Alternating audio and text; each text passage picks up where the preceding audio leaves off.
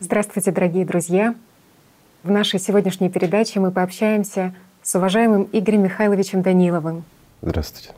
С Анной. Здравствуйте. Игорь Михайлович, вот каждая передача с вашим участием, она действительно дает огромное вдохновение для людей, для того, чтобы именно действовать. И наши участники из разных стран мира, они предпринимают все больше и больше действий для того, чтобы укрепить духовные основы в обществе и распространить исконные знания. И что интересно, что когда люди действительно действуют, то у них появляются зрелые практические вопросы, которые связаны и с жизнью общества, и с внутренней работой над собой, и они касаются пониманий, которые происходят в процессе соприкосновения с истиной внутри их и с таким процессом, как служение. И вот интересно, что в рамках фундаментального социально-исследовательского проекта «Единое зерно» при социальных опросах, которые проводили люди из разных стран. И они заметили такой момент, что приблизительно все ответы людей можно разделить на четыре типа. И ранее вы указывали, что есть четыре типа людей. И вот интересно, а что это за типы? Не могли бы вы рассказать об этом более подробно? По поводу этого вопроса можно ответить кратко, угу. а можно достаточно развернуто. Ну, развернуто, наверное, не для этой передачи будет. Но если вкратце сказать, то все очень легко и просто. К примеру, что такое первый тип? Вот давайте начнем с uh-huh. него. Это люди, которым крайне тяжело понять даже, что такое духовная составляющая. Они могут это понимать теоретически, но практически им крайне тяжело. Это активность сознания, но практически отсутствие чувственного восприятия, скажем так. Это обусловлено слабостью личности. Она находится в крайне тяжелых условиях, значительное доминирование идет сознания над личностью, поэтому ей крайне тяжело. Второй тип — это ситуация получше, но довольно-таки тяжело тоже людям. Но они уже хотя бы где-то теоретически допускают наличие духовности в себе, теоретически. Угу, да, так. Ну и легкое практическое, скажем так. Третий тип — это люди, которые способны к чувственному восприятию, но с сильным сознанием и в основном доминирующим сознанием в значительной степени в повседневности. А четвертый тип — это люди, как говорят, с более свободной личностью, и в них преобладает духовность. То есть этим людям гораздо проще на духовном пути, им гораздо проще и легче, скажем, работать над собой. У них более управляемое сознание и больше все-таки чувственного восприятия. Вот это вот четыре типа. Просто интересно, что сейчас наверняка наши зрители начнут себя типировать. Ну, это сознание начнет, их не надо делать. Это не врожденные качества, и они не остаются на всю жизнь. Если человек над собой духовно работает по-настоящему, то первый тип может перейти в четвертый очень легко. И даже, я бы сказал, больше. Можно очень легко даже освободиться от своего сознания, просто нужно работать. А есть какие-то особенности в духовной работе людям там вот первого типа? Можно ли сказать, что им сложнее, чем людям? Сложнее намного. Сложнее. Угу. Конечно. У них нет внутреннего отклика. Информацию они воспринимают больше сознанием. Угу. И вот часто наши друзья смотрят даже нас вот прямо сейчас, и они могут чувствовать ту духовную составляющую, которая есть в каждом из нас. Насколько свободны мы, насколько мы чувственны. В данное время мы больше уделяем внимание нашему сознанию, вкладываем туда внимание, или же, как положено, большая часть нашего внимания все таки направлена в наше внутреннее духовное, да? что нас и объединяет.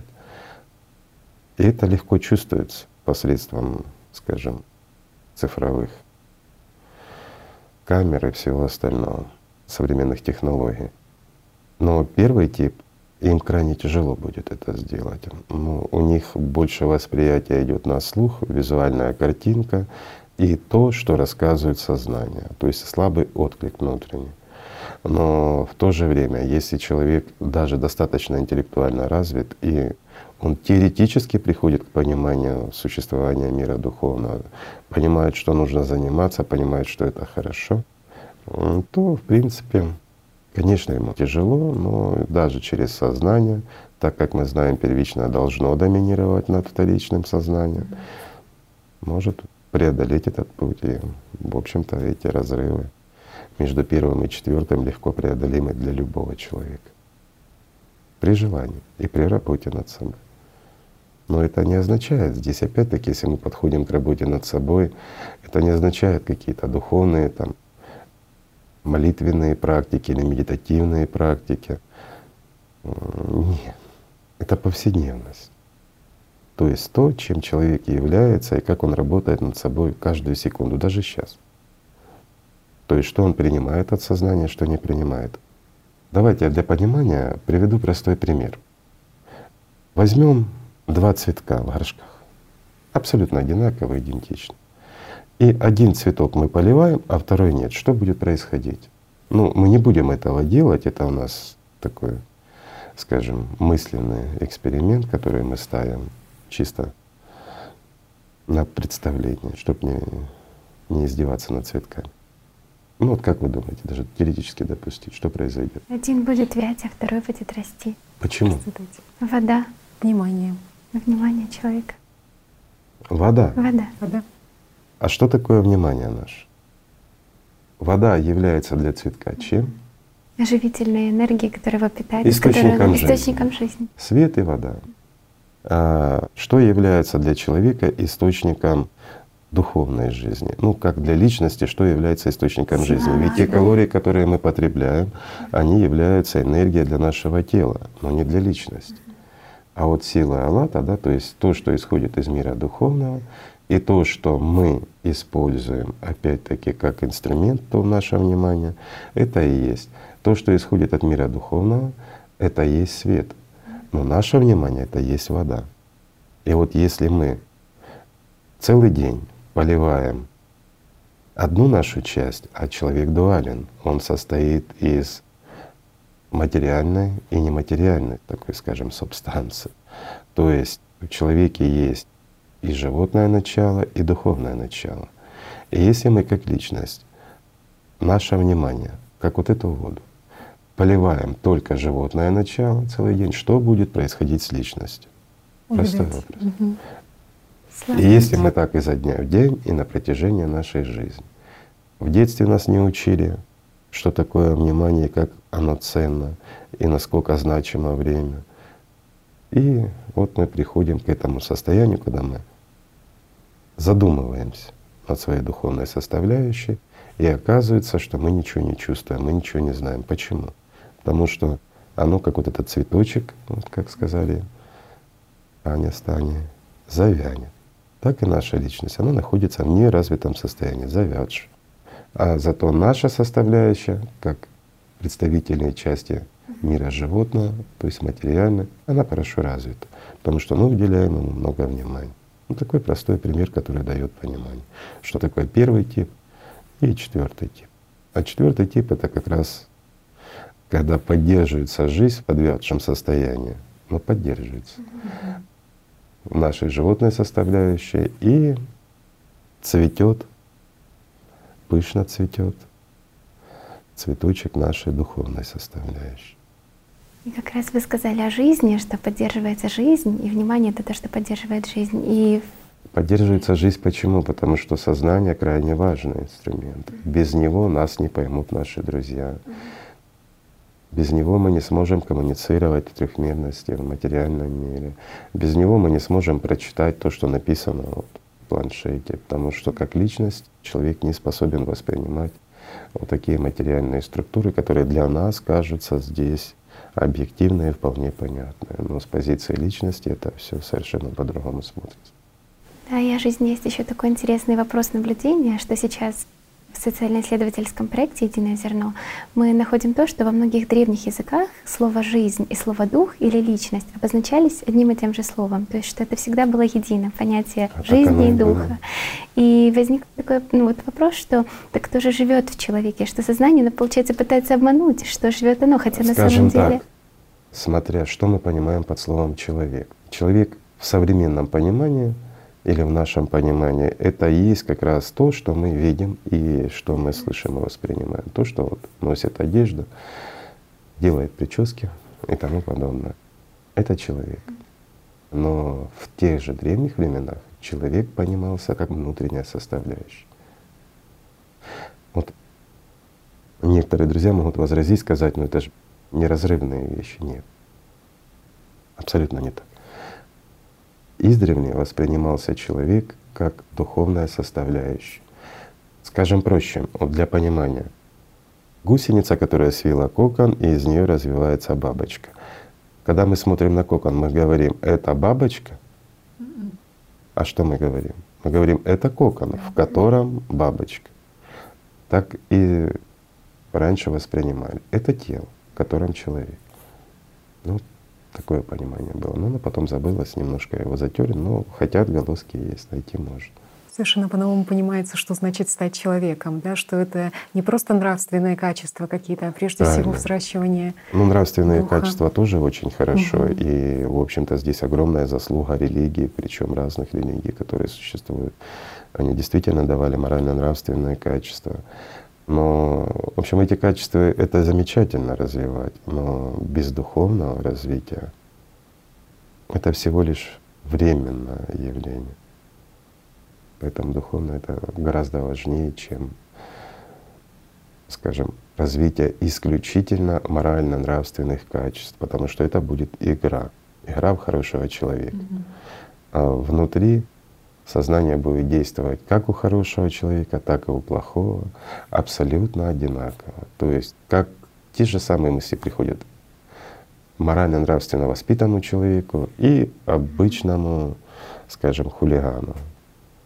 Это легко проверить на одни и те же вопросы, какие мысли приходят в ту или иную ситуацию.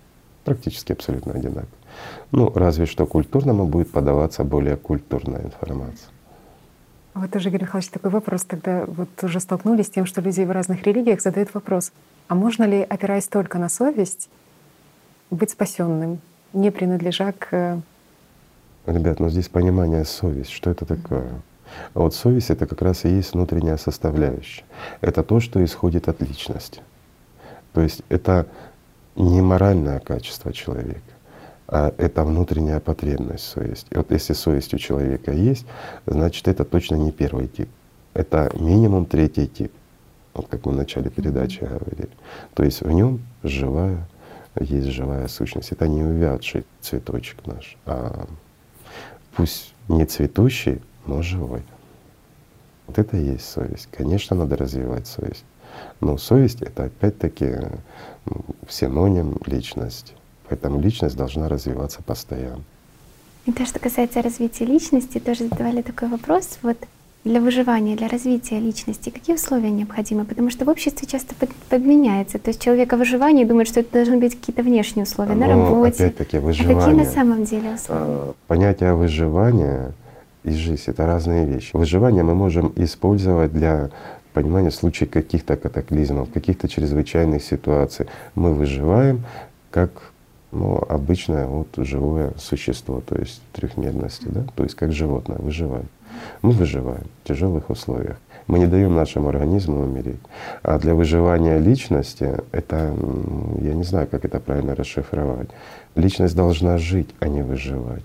И вот когда люди работают над собой для того, чтобы личность жила полноценно, то это нельзя называть выживанием. Понимаешь? Вот выживание должно быть как раз э, ну, нашей животной составляющей, когда мы вкладываем силу своего внимания в минимуме для поддержания работоспособности, для выполнения тех задач, которые необходимы, опять-таки для коммуницирования между собой, для выполнения работы, для опознавания нового, но опять-таки мы лишний раз не эмоционируем, то есть мы не допускаем каких-то всплесков эмоций. Это не значит, что мы безэмоциональны. Ни в коем случае. Здесь тоже важно, чтобы ваше сознание не перекрутило мои слова, друзья. Здесь смысл в другом. Когда к нам приходит мысль, особенно извне, вот мы почитали что-то в новостях, ну, в планшете. Угу. и у нас появляется эмоция, и мы начинаем эту эмоцию передавать. Почему? Потому что все есть источник, э, скажем, определенных сил. Любая информация, она кем-то была вложена, да? то, что мы читаем. Значит, она вкладывалась каким-то определенным усилием, в ней заложено что-то. Если мы срезонировали, мы получили эту информацию, мы также заразились тем, что нам хотели привить. И мы уже этой инфекцией начинаем делиться с кем-то. Это и есть наше такое вот эмоциональное состояние, переживание за что-то или еще что-то. А на самом деле о чем мы переживали? Мы переживали о том, чего мы не знаем, чего мы не видели, о том, чего, что нас точно никак не касалось. Ведь 90 с лишним процентов сознание манипулирует нами впустую, в пустых переживаниях, ненужных заботах, страхах, которых ну, они абсолютно не актуальны. Достаточно выйти на улицу и посмотреть, ситуация оказывается совершенно другая. Не так, как нам рисует наше сознание. Вот в этом смысл. То есть вот эти эмоции излишние, которые нас гложат, или опять-таки наше сознание нам рассказывает, что мы несчастные, мы ничего не можем, ну и вообще мы не совсем хорошие или еще похуже. Но часто ж это угнетает человека, оно его обездвиживает. Но о каком духовном росте может идти здесь речь, правильно? Ну ни о каком. Вот поэтому надо наше животное начало держать не увядшим совсем, а подвявшим слегка. Чтобы оно не было сильным, мощным и не оплетало наше духовное чтобы оно не превращалось в паразита, который, знаете, вот как культурное растение и сорняк. Вот этот сорняк не должен забивать наше культурное растение, нашу личность. Даже интересно, что вот вы рассказали про информацию, про то, что насколько в каждой информации, в каждом слове есть вот этот потенциал для действия, да, то есть… Не в каждом, но практически угу. во всем. Слово Одно слово, оно может иметь значение, если оно у вас вызывает ассоциацию, картинку и запускается целый механизм. Банально, друзья мои. Вот берем компьютер, Google, да, поисковик, и мы вводим туда слово определенное, и оно нам выдает ассоциативно массу разной информации. Практически так же работает сознание. Вот банальный прием, который вот э, все психологи, все, кто хочет вот, говорить на данные темы, говорят, вот, лимон — и у нас пошла ассоциация. Или мы говорим обезьяна. И у нас в голове появляется картинка обезьяны и тому подобное. Причем разные обезьянки бегают. Почему? Потому что так работает наше сознание. И когда мы читаем даже одно слово, оно у нас приобретает образ. Но, как правило, этот образ бездейственный. А для того, чтобы он работал, необходимо что? Связка определенных слов. Но гораздо важнее еще, какая идет закладка сюда. То есть вот когда пишет человек, составляет текст, если он думает совершенно о другом и заботится о другом, и просто наброс, то также мы читаем эту информацию. То есть о той же обезьяне, которая кушает лимоны. Ну, у нас картинка прошла, обезьяна кушает лимоны, и мы этого не видим. Но если человек, который пишет эту информацию под диктовку сознания, он вкладывает, что обезьяна кушает лимоны — то невольно мы видим эту обезьяну, которая кушает лимоны. У нас идет ассоциация, привязка. И что мы чувствуем? Так же, как мы говорим лимон, представь, что ты ешь лимон. Mm-hmm. Так извините, почему сработали наши зеркальные нейроны, и почему мы связали себя с обезьяной? Мы ведь не обезьяны, да? Мы же все таки не приматы, мы homo sapiens и тому подобное, на класс выше. Но тем не менее, сознание все равно, оно нас опускает в иерархию, такой вот эволюционной, на ступеньку ниже. То есть вот это интересно, что получается, что благодаря вот зеркальным нейронам, как хорошая не сторона. Всегда. Угу. А, нет, вопрос не всегда. Здесь как раз вот так многие подумали угу. тоже, как ты, значит, благодаря зеркальным нейронам оно сработало. Ведь смысл был не в зеркальных нейронах, а мы всего лишь видим и примеряем себя благодаря им, да? Это вот как одна обезьянка учится, а у второй палочкой ковыряться, а где-то там чего-то доставать. Вот здесь работа зеркальных нейронов. И мы себя отождествляем в коллективе и берем с кого-то пример, невольно подражая, так же, как та же обезьянка. Это максимум. А вот вся суть закладки была не в том, что обезьяна ест лимон, а обезьяна ест лимон. Понимаешь? То есть человек прочувствовал, который mm-hmm. писал этот текст. И вот это его прочувствование, оно и пошло, оно и заразило и нас. И вот это вызвало у нас эмоции, которая окрашена еще какими-то картинками, представлениями и субъективным восприятием. И вот здесь, если мы находимся в состоянии внимания, уделенного нашему сознанию или же бесконтрольному состоянию, или, проще говоря, в разрыве от духовного мира. Наше внимание поливает нашу материальную часть. Хуже того, наших демонов в голове, сознание отдается ему.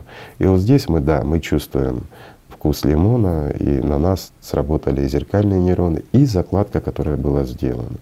Но если мы, как и положено каждому человеку, подчеркиваю, если мы уделяем внимание для контакта с миром духовным, мы развиваемся как личность, то что в первом, что во втором случае у нас всего лишь проскочит максимум сознания, это картинка для соблазнения. Но в связи с тем, что нам нужна совершенно другая информация, мы, оказывается, искали в каком супермаркете лучше лимоны и в ближайшем супермаркете, где мы можем купить свежий хороший лимон. Понимаете, вот мы не имеем никакого отношения к обезьяне, и как бы нам сознание не подсовывало обезьяну, кушающую лимон, мы никак не отреагируем, вообще никак. Это не вызовет у нас никакой эмоции, это не усилит наше восприятие и тем более не сработают вкусовые рецепторы, понимаете? У нас даже картинка толком не живет, потому что да. мы связаны и живем. Наше внимание уделяется духовному. Нам там хорошо, мы там живые там мы живем. А здесь мы учимся, пребываем, пока растем духовно. И в этом смысл. Но это мы уже говорим о тех людях, которые ну, вот в таком, кто действительно работает над собой.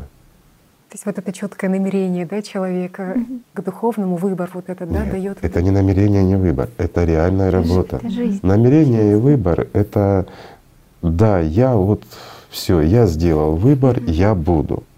Вопрос, кто говорит человек? Пусть даже он чувствует как личность, что он выбрал для себя свободу, он выбрал для себя духовную составляющую. Он понимает, что жизнь лучше, чем смерть. И надо что делать? Надо работать и развиваться духовно. Не просто там раз в неделю в церковь сходил, причастился или еще что-то сделал. Это не работа над духовным а повседневная, постоянная работа над собой. Это не значит с кем-то вот, хорошо поговорил и ни с кем не подрался. Ну, как бы и в спину никому не плюнул. Но это тоже замечательно. Это моральные качества.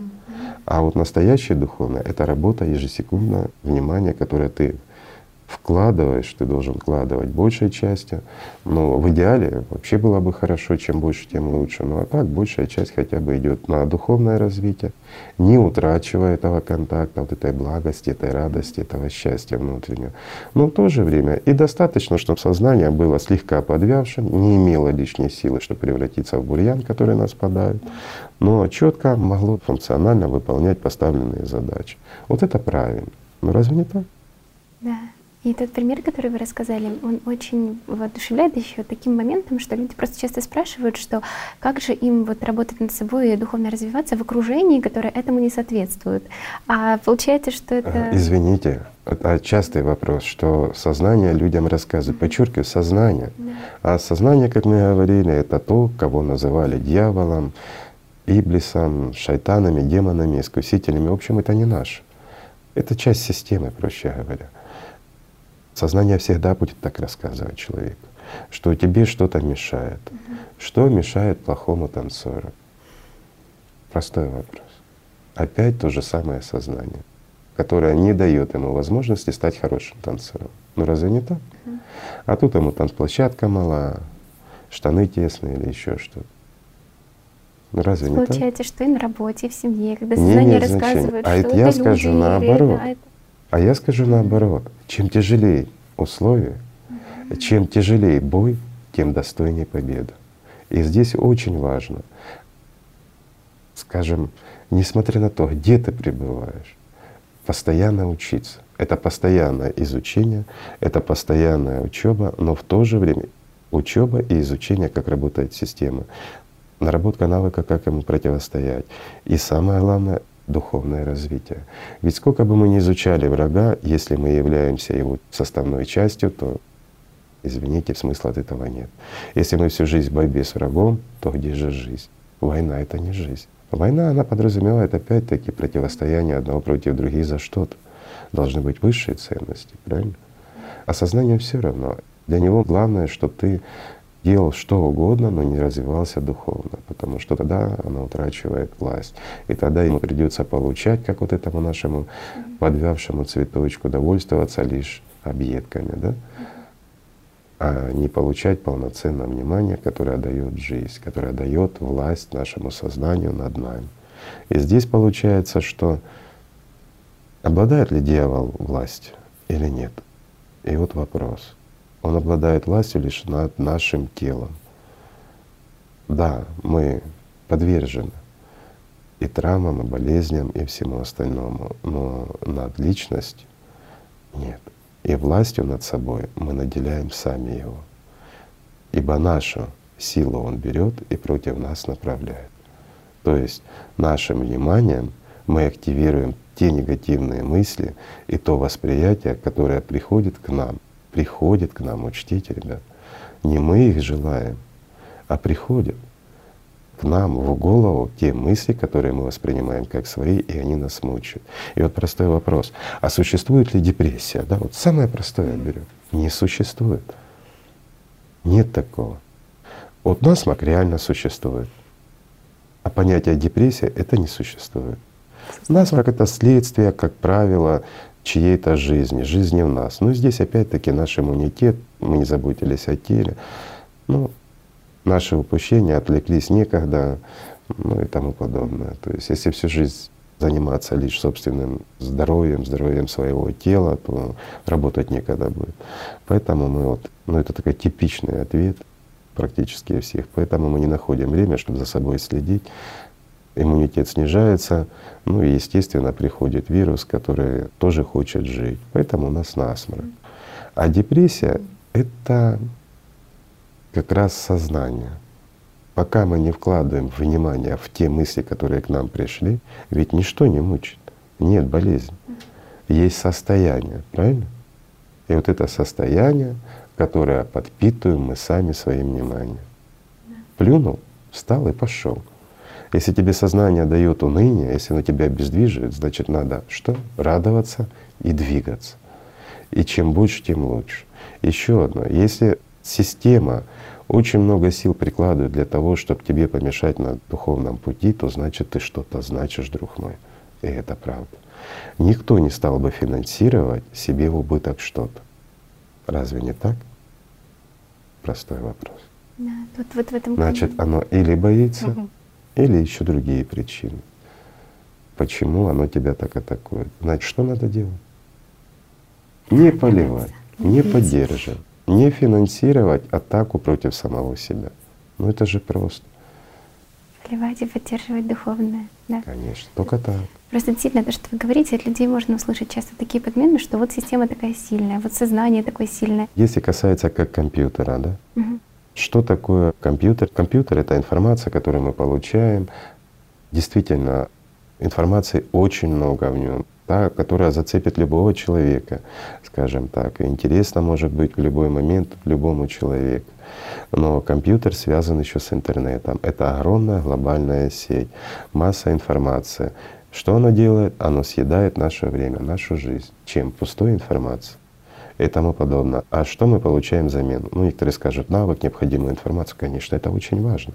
Но мы и заходим для того, чтобы получить определенный навык, что-то познать, разъяснить какой-то момент, еще чего-то. Ну, кто-то скажет развлечься. Ну, развлечься тоже. Развлечься кому? Вот здесь вопрос. Но это отдельная тема. А в данном моменте вот мы как раз говорим о том, что компьютер в руках, скажем, как планшетик, тот же. Это часть глобальной системы, которая очень сильна. Ну, давайте мы вытащим батарейку и посмотрим на ее силу. А в данном случае батарейка, извините, это наше внимание. Мы вкладываем жизнь в то, что нас потом мучает. Нас обманывают, и она становится частью системы. Это очень просто. Вот является планшет Татьяны в руках частью, скажем, системы глобальной интернета? Да, является. Пока включен. Угу. Вытащили батарейку, является он частью? Просто лежит, да. Правильно. То есть без Предмет. электричества это всего лишь кусок пластмасски со стекляшкой. То есть железячкой. По факту без внимания человека система бессильна. Но она Конечно. этот факт скрывает от самого человека. Рисуя свой образ, без якобы... Без внимания человека система пуста. Это ничто. Это как вот в современном, это единички и нолики, пока у нас двоичная система. Потом она усложнится, но будет чуть-чуть сложнее. Ну, то же самое, ничего не изменится. Ну, разве не так? Все очень просто на самом деле. Даже вспомнилось такой момент, про, мы говорили и про информацию, и про слово, и вот тоже Анна делилась тем, что как люди говорят, что может быть все таки действие да, лучше и сразу действовать, может быть, не нужно говорить словами, а показывать результатами. А, смотря вопросах, о чем. В вопросах распространения. Ведь слово тоже инструмент. И даже если мы берем, как мы говорили вот в прошлой передаче «Малый джихад», да, это противостояние, скажем, системе глобально в миру. Большой джихад — это внутреннее противостояние, это то, что должен пройти каждый, это упорство на духовном пути. А малый джихад — это упорство во внешнем, то есть распространение истинной знания, активное противостояние системе вовне и помощь другим людям. И здесь слово, оно играет огромную роль, потому что слово — это инструмент. Опять-таки инструмент против самой же системы. Ведь когда встречаешь человека, ты его убеждаешь, рассказываешь, аргументируешь, человек начинает что-то понимать. Ведь цели задачи, они просто, скажем, озадачить человека да, или показать его бездушие или его духовную слабость. Ни в коем случае. Цель при распространении знаний — это дать возможность человеку понять, что он является частью мира духовного, он является личностью, ну или, как говорили раньше, он является человеком. Правильно? По сути внутренняя. Не только оболочка, кокон, да. как у бабочки, Духом. но и бабочка самой, правильно? И вот в этом смысл. И создать условия, то есть создать такие условия на данный момент, чтобы сознание человека не смогло доминировать над личностью, даже у первого типа людей. Тогда и первый тип, пусть, пусть он находится в тяжелом состоянии, но он начинает чувствовать. Он начинает чувствовать эту любовь, исходящую от самого человека и у него появляется шанс выжить. И вот здесь, когда говорят, вот этот человек меня спас, да, спас он лишь тогда, когда человек начал жить духовно. Он обретает действительно бессмертие. Вот тогда спас. Но ни в коем случае, когда человек заболел, пусть даже смертельным заболеванием, а доктор его спас. Спас надолго? И вот здесь вопрос. Скажем так, пролонгировал жизнь, это правильно. Но спас — это когда человек спасся. Очень, да. И вот очень важно, чтобы не только, как говорится, голос был услышан ухом, а чтобы именно от души к душе шла вот эта ну, передача это уже личности на, к. Конечно, это очень важно, но это лишь на том этапе, когда, скажем, человек, с которым ты разговариваешь, способен почувствовать то же, что чувствуешь ты. Тогда и слова не нужны. Тогда и получается, да, как сколько рассказывали, что и передачи наши смотрят, и между собой общаются люди, которые не знают языка, языков, да. но они все понимают, они все чувствуют. Это очень наглядный пример. И по поводу, когда общаются люди, вот сейчас проводится очень много международных конференций в движении «АЛЛАТРА», где люди участвуют из 30, 50 и больше стран мира одновременно, подключаются у всех разные в этот момент, разное время, разные континенты, но люди, несмотря на время, кто в 3 часа ночью, кто утром. И почему? Идет общение как раз на темы, которые поднимаются в книге «АЛЛАТРА», которые поднимаются в передачах с вашим участием. И людей это не наверное, вдохновляет даже поговорить об этом, потому что во время разговора вот действительно каждый делится вот этим живым примером, живым внутренним, и оно вот оживает. И, конечно же, подключаются люди, которые даже языка не знают, но потом все равно но присылают сообщение, что я мало что-то понял, но было так хорошо. Я смотрела от начала до конца. И то и же вот самое это главное. Это ведь гораздо важнее то, что чувствует сам человек как личность, когда общаются личности. Ведь личность, она не воспринимает слово детально, да, то есть, ну, тяжело, когда люди общаются между собой, ну, дважды два — четыре, да. Во-первых, это не объективно. Это мы можем оперировать на уровне сознания. 2 плюс 2 — 4. Но если мы говорим два яблока плюс два яблока, будет лукошка яблок, четыре яблока, mm из которых можно сделать один хороший пирог. Что воспримет личность? Пирог. Вот, но это Сразу так она. У нее, результат, да. Да, у нее нет вот этих мелочей, на которые разбивает Для система. Это целостно воспринимает, Правильно. да, мир? Система же она всегда делит, делит дробит. Угу. Да. Поэтому личность она воспринимает. А есть любовь, она есть. Есть жизнь, она есть. Есть счастье, оно есть. Оно есть. А такие мелкие детали, которые вот, которые играется сатана, личности они не нужны. Это детальки. Ну, так же. И вот поэтому получается, я мало что понял, когда человек просмотрел передачу, не зная языков, но он чувствовал любовь, он чувствовал целостность, он чувствовал то, что людей объединяет. И вот это замечательно. И это правильно. Основное, получается, Главное. он почувствовал. Важно.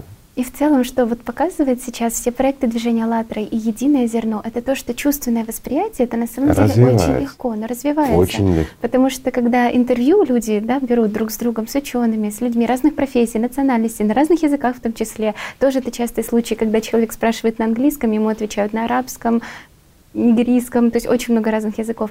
Но основное чувство это есть, то, что ты видишь, у человека горят глаза, у тебя, то есть вы Это чувствуете. визуальное восприятие, горение ну, глаза Это да, это же как бы вторичное, но Я скажу так, это. Э, даже глазки могут гореть у человека в тот момент, ну, когда он просто простыл, блеск в глазках, понимаешь? Да.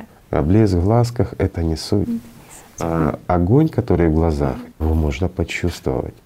Но увидеть на картинке не, не увидишь. Хотя есть отличия, да, конечно, они живые, но это ты же больше это чувствуешь, а не просто ты оцениваешь да, картинку. Конечно. В этом смысле. Конечно, это очень но чувствуется. Насколько... Это я к чему? Что мы всегда оперируем набором слов, которые в нас шаблону mm-hmm. заложены с вот этой всемирной паутинки и то, что мы смогли насобирать, mm-hmm. правильно? И чем мы больше усложняем, mm-hmm. тем больше людей нас не понимают. Угу. Вот если бы мы сейчас начали с тобой вот академично разговаривать, кто бы нас понял? А вот когда мы общаемся от души к душе, даже те, кто не знает нашего языка, они нас понимают. Потому что любовь, она у всех одна. Да, это В этом смысле. Конечно. Тоже, Игорь Михайлович, так здорово вы сказали, что любовь на всех одна. И действительно в обществе люди коммуницируют друг с другом, часто задаются вопросом, а как найти вот этот общий язык с человеком. И... А он один. Если с человеком, он один. Ведь все люди между собой общаются исключительно на одном языке. Это самый древний язык, который появился еще тогда, когда у человека не было тела любви быть просто, Совершенно конечно правильно. же, к другому человеку, к личности прежде всего. Правильно. И когда люди воспринимают друг друга визуально, ну это мы уже входим в тонкости, да? Ну это для тех, кто уже более духовно свободен. Когда сознание навязывает картинку, и мы воспринимаем как образ человека, одежда, прическа, это, ну, еще что-то, то это неправильный подход. Это в угоду нашему сознанию. А когда человек более духовно свободен, что он воспринимает в первую очередь? Картинку, образ трехмерный или же внутреннюю составляющую? Да. Конечно, внутреннюю составляющую, то есть идет взаимодействие. Конечно. И образ уже не имеет никакого значения. И половое развлечение имеет значение. Потому, почему? Потому что у духа нет пола. И в этом смысл. Тоже так удивительно, когда общаешься с человеком, и действительно идет вот этот внутренний отклик, когда личность с личностью общается, и ты понимаешь, что сейчас и происходит вот это чувственное общение, наполнение духом. Но сознание рассказывает людям, что ну нет, нет, ну да. это не глубинное чувство, скорее да. всего, это что-то, что не должно не а в категориях сознание... описания сознанием. И вот здесь правы, правы те люди, которые об этом говорят. Сознание всегда оспаривает все. Угу. И вот у многих даже возникает вопрос, а моя духовная, вот развитие, духовная mm-hmm. свобода, это когда сознание станет молчать. Mm-hmm. Сознание, друзья мои, станет молчать тогда, когда вы духовно, дай Бог, будете свободны и покинете, как бабочка покидает кокон, так и вы покинете свою телесную оболочку вместе с сознанием. вот тогда оно и станет молчать. Но пока вы будете в нем, как бабочка в коконе, зреть и развиваться, даже созревшая. Ведь бабочка выходит созревшая, так же, а пребывает она созревшая тоже какое-то время там, в этом коконе. Так и человек, получивший духовную свободу, он все равно остается в теле, он приносит, скажем, пользу миру духовному, ну и тому подобное. Но находится под постоянной атакой своего сознания. Ну, опять-таки, что значит под постоянной атакой? Вот здесь бы я провел такое сравнение. Раз мы цепляли уже бедных собачек в прошлых передачах, то на них и приведем. Когда человек первого типа, вот вернемся, то представьте грудной ребенок, который только родился, вот девятый день, ну, девятый. Ну и пара таких, какие собаки самые страшные? Питбули возьмем. Бульдоги, питбули, ну какая разница. Ну или большие Почему-то маленькие. Большие, сильные сенбернары. Чихуахуа. Да, и пару сенбернаров над этим младенцем. Каковы у него шансы? Никаких. А когда он духовно свободен, то представьте, вот взрослый человек и маленькая чихуахуашка будет гавкать. Да будет, ребят, ну будет. И тапочки будет воровать, и все остальное. Ну, вреда-то большого не принесет. И опасности никакой не вызовет. Разве не так? И вот поэтому, ребят, надо своих вот этих волкодавов превратить в маленькую чихуашку. И над этим надо работать. Игорь Михайлович, вот вы тоже сказали такие замечательные слова про то, что условия создает сам человек для развития личности и общества, потому что многие неправильно понимают, что такое условия для созревания личности. Думают, какие же условия нужно изменить, чтобы произошли Да. преобразования. Нужно пойти в монастырь, чтобы быть ближе к Богу. Ребят, но чем больше мы так делаем, тем дальше мы от Бога. Ведь дорогу к Богу, храм Божий, истинный храм Божий, ну и в придачу и дьявола с его адом мы носим в себе. Поэтому не имеет значения, где будет находиться ваше тело, поверьте. Гораздо важнее, где будете находиться вы в этот момент. Это действительно так. Нельзя найти Бога во внешнем. Мы много об этом говорили уже. И место пребывания не играет никакой роли. Просто сознание рассказывает. Когда ты будешь вот э, в монастыре, тебя ничто не будет отвлекать, мирское, ты можешь находиться в молитве. А сатана куда ваш денется, ребята? Он будет вам напоминать о прошлом, он будет тебе рассказывать, какой ты герой, да? Особенно когда в монастырях люди уходили в затвор, ни с кем не общались, они что, ближе к Богу становились? Это работа над собой? Вот я, извините, но я воспринимаю это как слабость. Это как раз и есть духовная слабость. Мы пытаемся сбежать от сатаны, найти угол, где он не, нас не достанет. И тем самым мы будем ближе к Богу. Да нет, как раз наоборот, надо идти в люди. Там, где его полно, вот здесь проявляется как раз дух. И вот здесь достойный воин. Разве не так? Но воин не в плане противостояния такому же ангелочку, как и ты, а воин в плане противостояния сатане. Ведь это единственный враг, который есть у человека. Больше нет врагов. Это правда. И даже друг с другом, между людьми, которые стали врагами, между ними стоит дьявол, который их сделал врагами. Ведь никто другой не сделал. И это правда. Так кто враг ваш? Извините. Но это правда. Единственный враг — это дьявол. И вот здесь очень важный момент, который как раз проявляется в том, что он творит. Он обездвиживает человека, он подменяет ему все ценности. Он рассказывает, дьявол рассказывает человеку, что он слаб, он этого не может, он этого не достоин. Или же сиди и жди, к тебе придет. К тебе придет что? Извините, вот эти примеры, которые говорит и часто рассказывают, вот мы упоминали в прошлых передачах за ислам, это самое парадоксальное. Некоторым людям сатана подбрасывает им пример за пророка Мухаммеда мира, что к нему пришел Джабраил, угу. И он стал духовным. Джабраил к нему пришел тогда, когда он стал свободным. Вот тогда пришел. А почему не рассказывает сознание, сколько лет над собой боролся и находился в поиске, находился в активном противостоянии сознанию?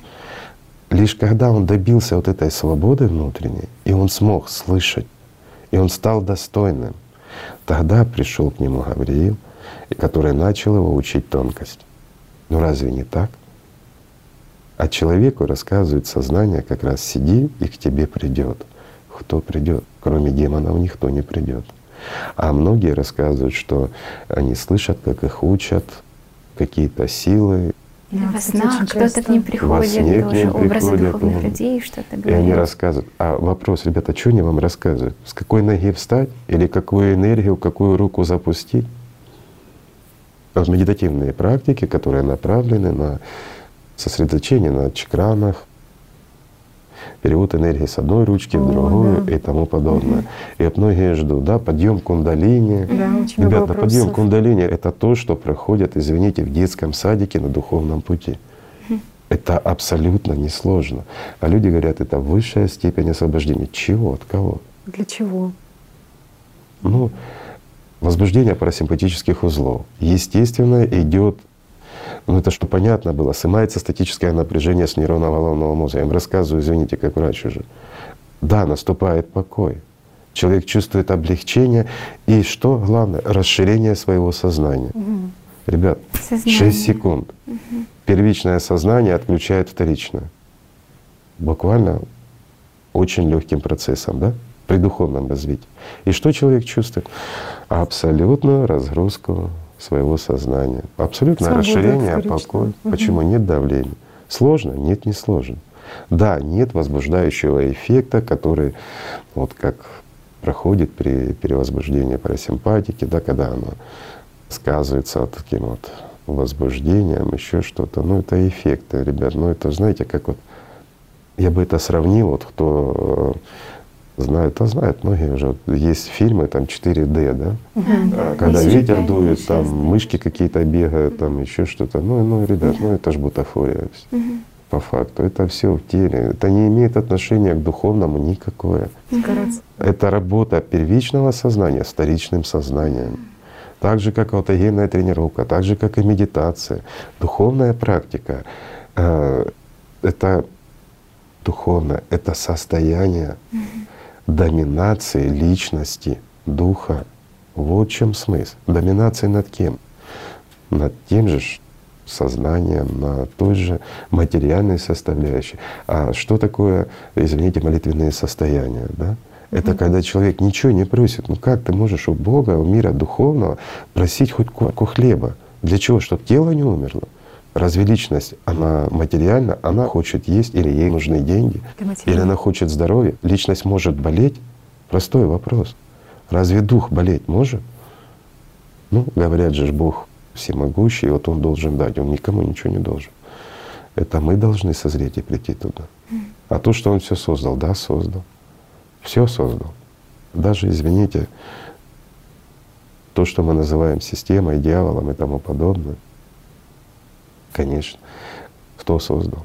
По воле Божьей создано Но опять-таки по просьбе кого? По просьбе людей. Для того, чтобы приходили зрелые ангелы. Вот э, для тех, кто нас первый раз слышит, говорят, откуда это? Ребят, ну почитайте историю древней религии, вы там найдете эти упоминания. Ведь там об этом четко говорится. Да. Михайлович, вот тоже касаемо буддизма, задает вопрос такой, а как чем отличается состояние просветления от состояния спасения? Потому что я поясню. Вот мы буквально только что пояснили. Состояние просветления — это расширение сознания и покой. Это доминация первичного сознания над вторичным. Имеет это отношение к духовному развитию? Нет. Никакого. Вот это состояние просветления — к духовному развитию, ребят, не имеет. Состояние святости — это другое. Почему? Потому что мы работаем не сознанием. Мы, как духовная личность, развиваясь, как личность, подчеркиваю, мы просто не финансируем своим вниманием первичное сознание настолько, что оно переходит на нашу сторону и противостановится против вторичного сознания. И здесь контроль духовный происходит над первичным сознанием, которое начинает контролировать вторичное. Это состояние святости, да? это наполнение Святым Духом, это доминирование Святого Духа в человеке. Это освобождение, спасение? Нет, ребят. Это приближение к этому, но это не спасение. Почему? Потому что мы играемся, мы как маленькие детки в песочнице пытаемся что-то построить.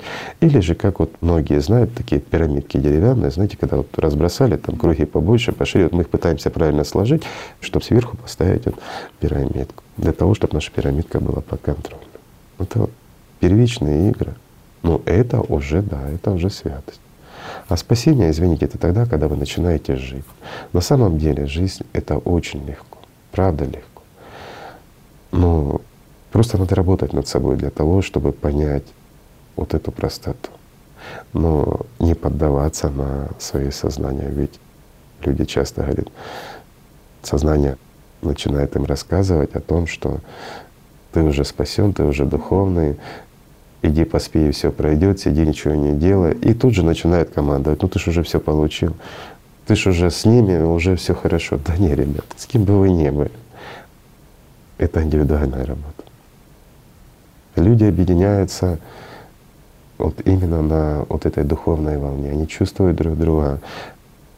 Но это, извините, чувствовать, это не значит уже спастись. Это движение. То есть мы начинаем слышать друг друга, но это не значит, что мы стали вместе, да? То есть уже живем одной жизнью. Нет, мы же слышим и по телевизору, и на улице людей. Мы слышим, понимаем, но мы еще не едим. Так же и здесь. Но это дает уже шанс человеку, который чувственно воспринимает, это говорит о том, что он на правильном пути, что он становится свободнее и свободнее, что он уже живет больше духовным восприятием, что личность растет, взрослеет, что она развивается. Но надо просто не слушать в данный момент сознания, что все уже хорошо, Ляша ничего не делает. И оно придет. Не придет. И вот парадокс заключается еще в том, вот за дело буддизм, как поступил сатана, да? А вот как бы там ни было, но произошло очень интересное разделение. Если посмотреть, скажем, со стороны, получается, что во многих религиях, ну берем основополагающие, такие как христианство, ислам, что он сделал? Он оставил Бога, но убрал работу над собой. И берем буддизм. Что он там сделал? Он оставил работу над собой, но убрал понятие Бога ввел понятие сознания и достижение покоя. Не духовного освобождения, а покоя. То есть это что? Покой. Состояние сознания. Растворение. То есть сон. Это когда субличность будет спать. Она не будет испытывать мучение в аду там, но она будет всего лишь спать. Это как высшая награда. Извините, всю жизнь работать над собой, чтобы в конечном счете попасть в какой-то анабиоз, а где радость, где счастье, где жизнь? Зачем? Зачем столько времени, столько внимания вложить в заведомо мертвое? В чем смысл? Ну, так работает система. Она подменяет людей, это понимает, они чувствуют. Mm-hmm. Когда чувствуют, они живут. Они достигают больше. Они становятся Буддой, они обретают бессмертие. Разве Будда может умереть? Нет. А почему тогда Будда не может умереть, а, извините, буддист должен раствориться и стать ничем, исчезнуть. Просто думают, что это состояние, состояние Будды, оно ну, как не каждый верит, что это возможно для каждого человека. Правильно. Не, не каждый mm. верит, а сознание вообще в это не верит. У каждого человека. Но это обязанность человека стать свободным, стать ангелом. Ну, давай назовем это Буддой, назовем ну, как угодно, ангелом. Ну, ведь суть та же. Угу. Потому что, чтобы стать ангелом, у людей тоже возникает вопрос по поводу спасения, что часто Сознание подменяет, что это должно что-то конкретное произойти, вот слияние, и потом все изменится. Ну, просто что еще вопросы такие возникали, как э, по признакам определить, что ты уже ангел, какие должны вот. быть? Вот я вам дам хорошее, замечательное определение. Я его только что озвучил. Ребят, вот просто сели, спокойно успокоились, и вот проанализируйте свой день, сегодняшний, вчерашний и тому подобное. И вы поймете, насколько ваши собачки большие. И вот делайте так, чтобы они стали маленькие-маленькие, вот как чихуашки. А потом одну чихуашку вообще уберите, не надо, она одной хватит гавкать. И вот это признаки. Вот когда вы так, она раз и убежала, понимаете? И сидит тихо-тихо и слушается. Причем не просто чихуашка наглая и злючая, а послушная чихуашка. Она все равно будет, как я уже говорил, тапочки воровать и кусаться, но это безвредно и не опасно. Вот это первый признак. Чем меньше ваши собаки над вами доминируют, чем меньше вы их боитесь, в конечном счете, как чихуашка, ну невозможно не любить. Ну, ребят, ну действительно, ну как, если мы берем уже высшее понимание, вот действительно высшее понимание, и этот вопрос поднимался в древних религиях, возможно ли любить дьявола? Возможно. Когда он твой ручной песик, типа чихуашки. Ну как можно не любить чихуашку? Простой вопрос. Но только в том случае, когда это ваш ручной и очень послушный песик. А когда это доминирующий волкодав, который тебя в дом не пускает, как его можно любить, извините? Уважать можно, но уважать в плане как сильного и опасного, который может тебе повредить. И ты вынужден ему подчиняться. Но это не уважение, ребят. Рабство. И вот сейчас Анечка озвучила, что это. И, к сожалению, Практически весь мир сейчас находится где? В рабстве. У кого? Системы. Это о чем говорит? О тотальном доминировании все-таки вот этого сатанизма в головах людей по всему миру. Ну и видим мы это, конечно, результаты этой звериной работы, скажем, доминация над личностями. Ну, а если подумать правильно, то получается, если действительно подойти к этому честно, то весь мир находится в рабстве у чихуашки. Потому что каждый человек способен этого волкодава, волкодава, а не один, их несколько в каждом. Но можно превратить в одну чихуашку. Добрую, милую, но немножко, как и все чихуашки, подленькие и злые, хулиганистые. Ну, если можешь природу ее не исправишь, она уже как была. Собака, она останется собакой. Но мы можем того же сатану превратить в милую, покладистую зверушку, которая будет, извините за очередную порцию еды, сидеть и выполнять все, что мы ей скажем. Так должно быть. А сейчас у нас получается все с точностью, да наоборот. Наши волкодавы командуют всем обществом, и общество творит то, что хотят они. С отсюда у нас гляньте на улицу, и вы увидите, что творится по всему миру. Выйдите в общество, в любое. Разве не так? В любой коллектив зайдите, где бы мы ни были, на рынке, в магазине, на производстве, что мы увидим? В то же время можно увидеть, насколько весь коллектив может измениться, если даже хотя бы один человек в нем начинает реально работать над собой правильно. и усмирять свое сознание. И это Абсолютно тоже сейчас правильно. очень можно увидеть, вот даже по коллективам, вот когда проходят встречи о глобальном партнерском соглашении, где руководители добросовестно они делятся тем, как они ну, стали партнерами и приняли семь основ АЛЛАТРА, и насколько изменился Не весь коллектив. Приняли, хотя они начали приняли, их, они в действии они приняли, приняли внутри. Я да, это имела в виду, что они приняли их именно на внутреннем уровне и стали действительно работать над собой в действии. И они видят, как меняется коллектив, как меняются Конечно. их отношения с партнерами, как даже меняется отношение партнеров к ним. А все потому, что один человек, он начал в себе менять эту модель поведения. А что такое коллектив? Это ты. Это ты. а разве не так? Простой пример. Коллектив, в котором нам крайне неудобно и неприятно. Как неприятно и как неудобно. И почему? Потому что мы его так воспринимаем. Разве не так? Угу. То есть коллектив, в котором вы работаете, учитесь, не имеет значения. Проводите свободное время, но коллектив, он и есть коллектив. Это группа людей, которая может создавать нам дискомфортные условия. А где возникают эти дискомфортные условия? В тебе. Ты И в первую очередь в сознании. В сознании. Угу. Вот там формируется. Мы видим ком-то врага, и нам становится дискомфортно, мы плохо себя чувствуем, мы не хотим идти в тот коллектив, потому что там кто-то нас оценивает. Извините, но это же по большому счету глупость несуразная. Разве не так? Почему? Потому что все, что оно надумывается, оно все в голове. И человек способен переделать все. Но вместо этого что начинает делать человек? Под диктовку сознания. Он начинает подстраиваться под коллектив, становиться частью этой звериной банды. Ну разве не так? Вливаться. Вливаться в коллектив. Он живет по законам этой стаи. Как правило, кто заводила в коллективе, скажем так, таким коллектив и является. Угу. Ну разве не так? А кто, как правило, доминирует в стае? Больший зверь. Угу. Ну так же. Поэтому и коллективы такие. Поэтому и люди себя так чувствуют в нем. Но достаточно присмирить в себе зверюшку и самому стать человеком, и коллектив меняется. Ну вот парадокс. Была звериная стая, и оно превращается в приятных, ну извините за выражение, за аналогию, в такую группу милых барашек. Это не значит, что они баранами стали, ни в коем случае. Я просто привожу пример опасности, и ну, если кто видел маленькие барашки, ну, это чудо. Группа родных друг другу душ. Скажем так, милых и приятных. А вот э, группу родных они превращаются лишь тогда, когда они занимаются духовным.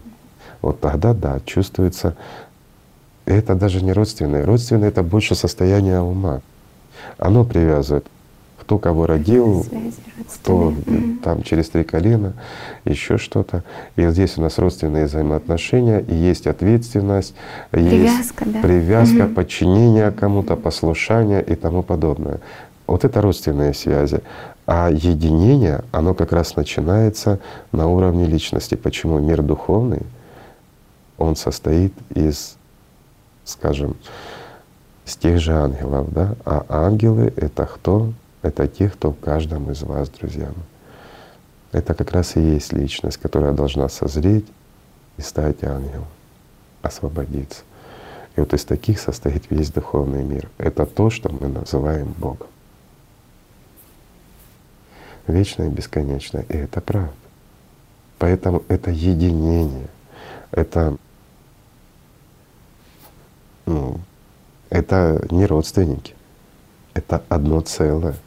И вот если рассматривать даже коллектив, ведь в каждом есть ангелочек. Просто над каждым разные собаки, условия существования разные, да, у тех ангелочков, у каждой личности. Но все равно мы можем их чувствовать. Единственное, что когда вот первый тип или в угнетенном состоянии личность, ну это вызывает скорбь, конечно, и печаль, и жалость. Ну, это ж выбор людей, опять-таки выбор той личности. Хуже, когда личность не может выбирать, не знает что. И вот смотрите парадокс в чем.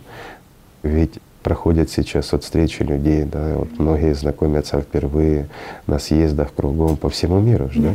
АЛЛАТРА, что люди говорят? Ведь многие отмечают то, что они думали, что такого уже да, нет. Да, да, знаете, так это люди разных религиозных конфессий, принадлежащих да. к тем или другим церквям, вероисповеданиям, они думают одинаково на разных континентах. Совершенно верно. Но люди-то чувствуют. Люди чувствуют, и многие говорят, что когда соприкасаются с деятельностью движения «АЛЛАТРА» с участниками, а многие говорят, что они о таком мечтали в Корее, в Америке, Все в Японии.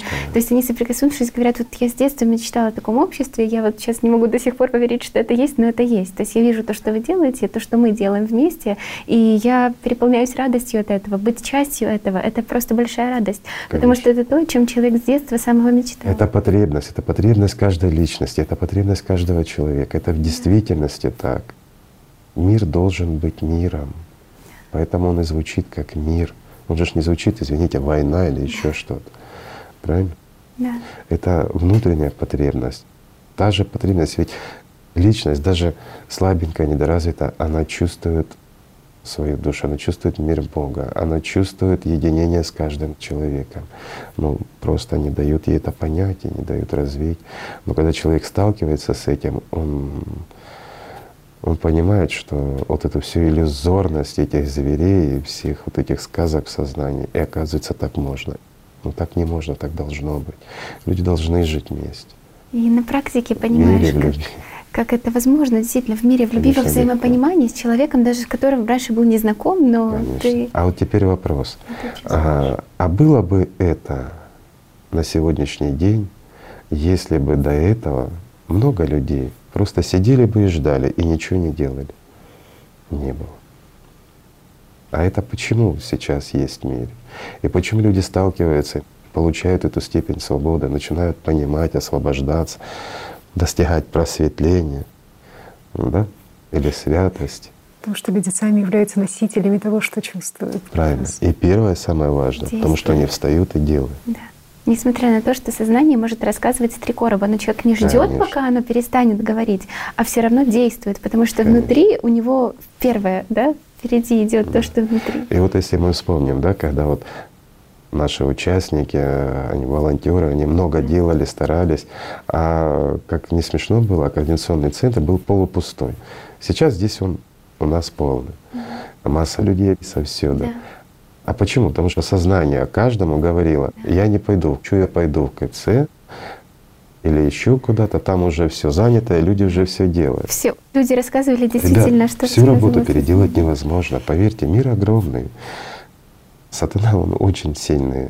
Посмотрите, что он вам говорит. Если вы понимаете, что ему нужно противостоять, значит, первое, что нужно делать, встал и пошел. Это правда. Разве не так? Конечно, так. Если Да. будешь сидеть и ничего не делать, Мгм. ничего не будет. Я просто хотела тоже спросить, что вот иногда людям еще говорить, что вот у меня недостаточно навыков, или я там недостоин, или что-то не могу. Ну это ведь Это опять принижение как раз сознанием самого человека. И она пытается принизить его, обездвижить, обезоружить. Я не могу. Все мы и многое можем.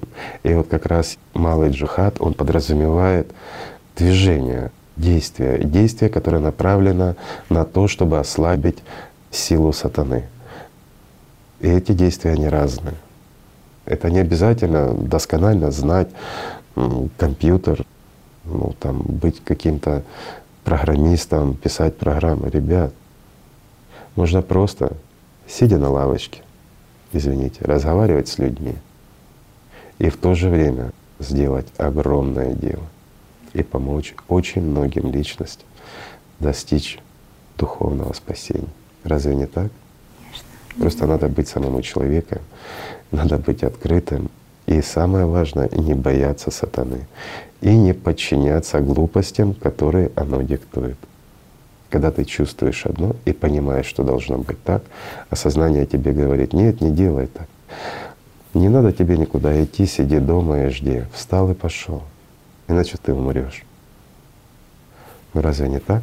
а так ты Сидя на диване. жить и эту жизнь еще еще более ну, расширять, потому что Конечно. действует. Дух действует. Дух действует. Абсолютно правильно. Его невозможно зажать, он все равно будет действовать. А если ты чувствуешь, что тебе не надо ничего делать, то извините, это не чувство, это опять-таки установка от сознания, которая говорит, ты уже всего достиг, ты многое понял. Но две крайности. То ли оно тебе рассказывает, что ты уже Будда, архангел или еще кто-нибудь, и тебе уже ничего не надо, ты все можешь. То на тебе рассказывает, что ты ничего не можешь, ты вообще никчемный, бедный, несчастный, куда ж ты пойдешь? Дух Оно всем это Да. рассказывает. Ребят, тут надо понимать. А для того, чтобы это понять, надо просто общаться с людьми. И вы поймете, что ну, действительно это одно, одно и то же рассказывают всем. Тысячи лет. А зачем что-то менять, если и так Работает. ведутся? Оно ж работает. И работает сильно. Но когда-нибудь наступают времена, что оно перестает работать. Потому что люди начинают просыпаться. И вот здесь важно не спать. Да. Человек ведь не знает даже цепочку событий, да, того, как будет действовать в нем и через него Дух Так Божий. интересно.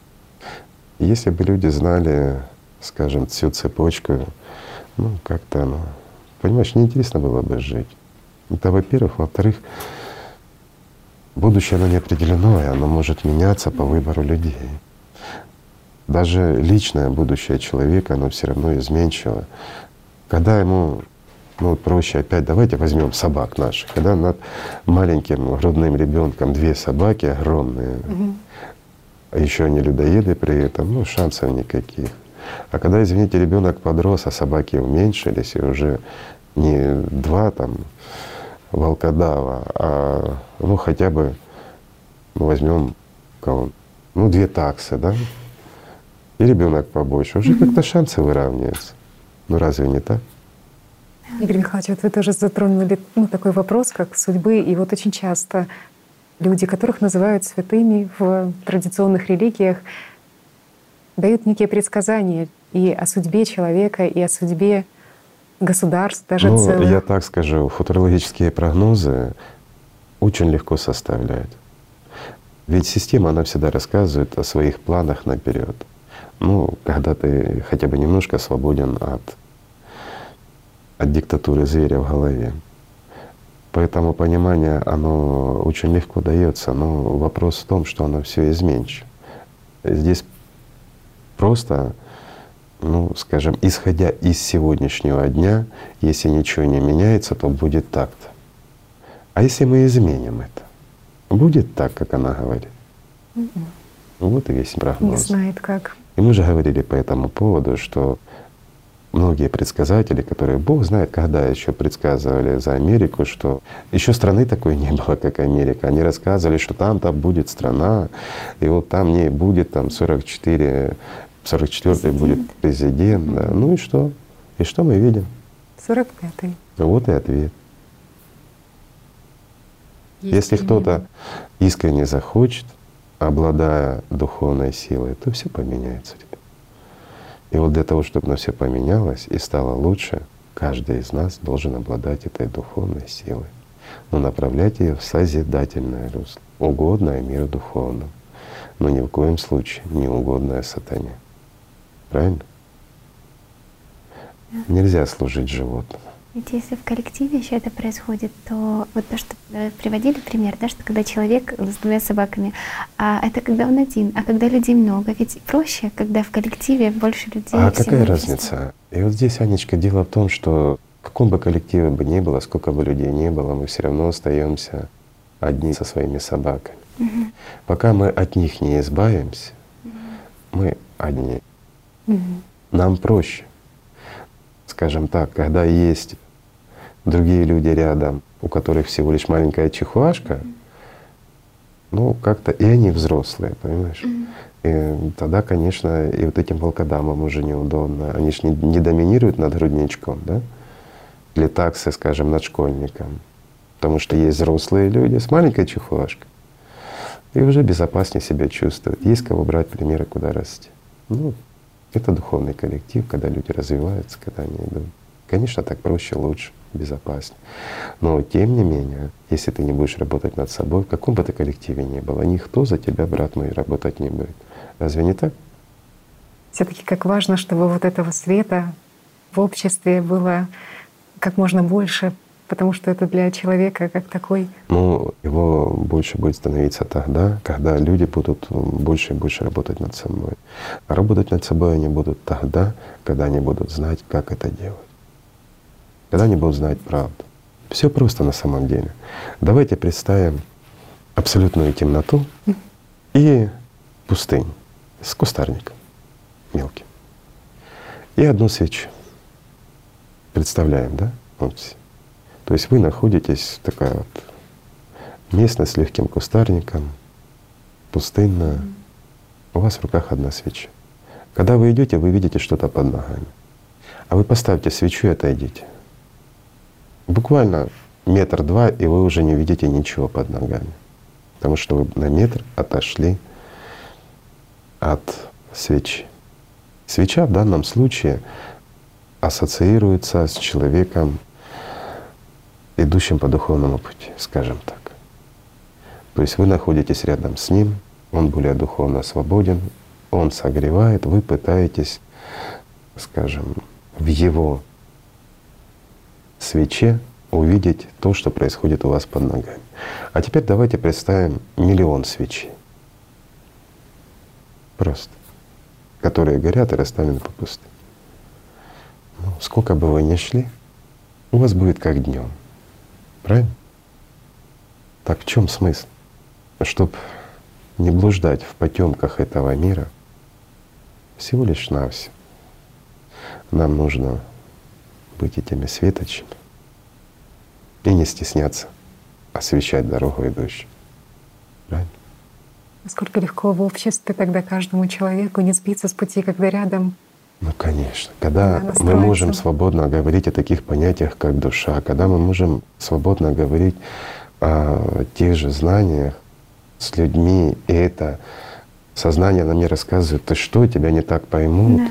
Когда мы сможем не притворяться, а жить, ну, ребят, ну это, это уже шанс, который может получить это общество. И это во многом зависит от тех людей, которые соприкоснулись со знаниями. Немного, а все от них зависит. Я проще скажу, все зависит от них. Они говорят, вот выбор людей, конечно, выбор людей. Но если человек сможет достучаться до личности другого человека, дать ему инструменты, с помощью которых он может освободиться от сатаны, самому стать, то есть свечой в пустыне. Да, прежде всего. Так от кого зависит? Да. И тут вот в связи с этим есть ряд вопросов, которые люди уже, которые активно делают, действуют и распространяют знания. И сознание бывает вмешивается такими уже тонкими подменами, когда начинает человеку говорить, вот хорошо, ты там делаешь хорошее, а зачем тебе, например, говорить слово «аллатра»? Или зачем тебе человеку, или почему-то тебя не слушают? Ты тут человеку посоветовал много всего, а этот человек не Конечно. сделал. Как э, здесь Есть, в чистоте передать знания? Вот это основной а вопрос. так и передавать. Ведь как раз само понятие малого джихада, оно несет в себе истину. Угу. Что такое передача истины? Это под диктовку сознания угу. не переставлять запятых. Угу. В этом смысл. А когда человеку приходит мысль, ведь вот, к примеру, вот нужно рассказать вот, вот этому человеку, а почему именно этому? Потому что он выгоден сознанию. Mm-hmm. Но именно этому человеку mm-hmm. или этим людям. Mm-hmm. Нужно поведать о знаниях, но поведать так, чтобы они это приняли. Сценарий. Так рассказывает сознание. Да, оно уже прописало сценарий. И человек начинает заходить к ним, рассказывать сдалека, не упоминая ни «АЛЛАТРА», не рассказывая ни о чем. Что не поймут эти люди? Просто-напросто. Во-первых, кто рассказывает, с какой подачей, с какой целью, и с какой мотивацией. Мотивация. Чувствует манипуляцию. Мотивация, да. Конечно. Что что-то хотят от И него. таким образом артисты на сцене продолжают свою игру. А как же зритель? Как зритель, друзья мои? А если ты действительно хочешь кому-то помочь, да пришел и рассказал, как есть. Самое лучшее — это быть честным. А то уже его проблемы. Выберет он, не выберет, захочет он, не захочет. Свобода, ребят, это самое важное. Свобода выбора. Никто не имеет права ее нарушить. Ни дьявол, ни Бог, никто. Ведь Бог, Он не отменяет своего слова. Раз Он дал человеку свободу выбора, жизнь или смерть, это право остается с ним до конца. Этим и отличается, ну, не только этим, но, скажем, и этим тоже Бог от дьявола. Дьявол, он же, мое слово говорит, дал, взял, что захотел, то и сделал. В мире духовном такого нет. Если так, значит так. Оно даже меняет постановку как бы цели, что не просто распространить знания, а именно обращенность к личности человека. Ну, конечно, конечно. Да. Достучаться, но тут же опять-таки у многих срабатывает, чтобы обо мне не подумали плохого. Что, чтобы мне Кто подумали, не подумал? как я буду выглядеть. Простой вопрос, кто не подумал? Сознание того человека, которому ты несешь знания, ты же не сознание несешь, ты личности несешь. Через сознание ты хочешь донести до личности. Когда сознание, а хочет оно или не хочет, оно слышит. И здесь от того, если ты подаешь это с ложью, если ты это подаешь с хитростью, то личность воспринимает. Оно не слышит знания, оно воспринимает, извините, ложь и хитрость твою, с которой ты к нему пришел. А если ты пришел с открытой душой и говоришь правду, то вот эта правда, она и пробуждает личность. А знание — это инструмент всего лишь навсего. Так, лоция на пути. Еще такую подмену от сознания в этом ключе заметили, когда она пытается делить на, как знаете, наши и не наши. То есть есть кто поймут, есть кто не поймут. Конечно. И же бывает, ну как бы затирает, то, что знания, они же общие, и они даны всему человечеству. И это... Они не могут принадлежать кому-то. Но сознание тут же начинает делить создавать очишки маленькой власти, угу. доминации над кем-то и тому подобное. Над кем? Какой доминации? Зачем? Ну, сознание так хочется. Все вот эти игры. И знания — это наши знания, то ихние знания. Да все знания одинаковые. Также и от опять-таки вот люди разделяют, да, вот храм Божий, то это церкви храм Божий, то религии, даже не церкви и тому подобное. Ну как, если это храм Божий? Это храм Божий первый наперво. Но он может быть с теми традициями или с другими традициями. Но Бог-то один. И вот говорят, там ты можешь причаститься, там ты не можешь причаститься. Кто говорит? Бог говорит. Кто кому дает право соприкасаться с Богом или запрещает? Сознание. Больше никто. Разве не так? Да. А это все традиции, ну и, скажем, обрядность. Влияет оно как? Да, влияет на сохранение истории, на понимание, опять-таки, как истина была подменена чем? театральными представлениями и всем остальным. Но ничего плохого в этом нет. Это традиция, это интересно. Люди в это верят. Они этим живут. Это эффект плацебо срабатывает. Но здесь мы можем говорить много о пользе определенных традиций и тому подобное. Но говорить о духовном спасении вы меня извините.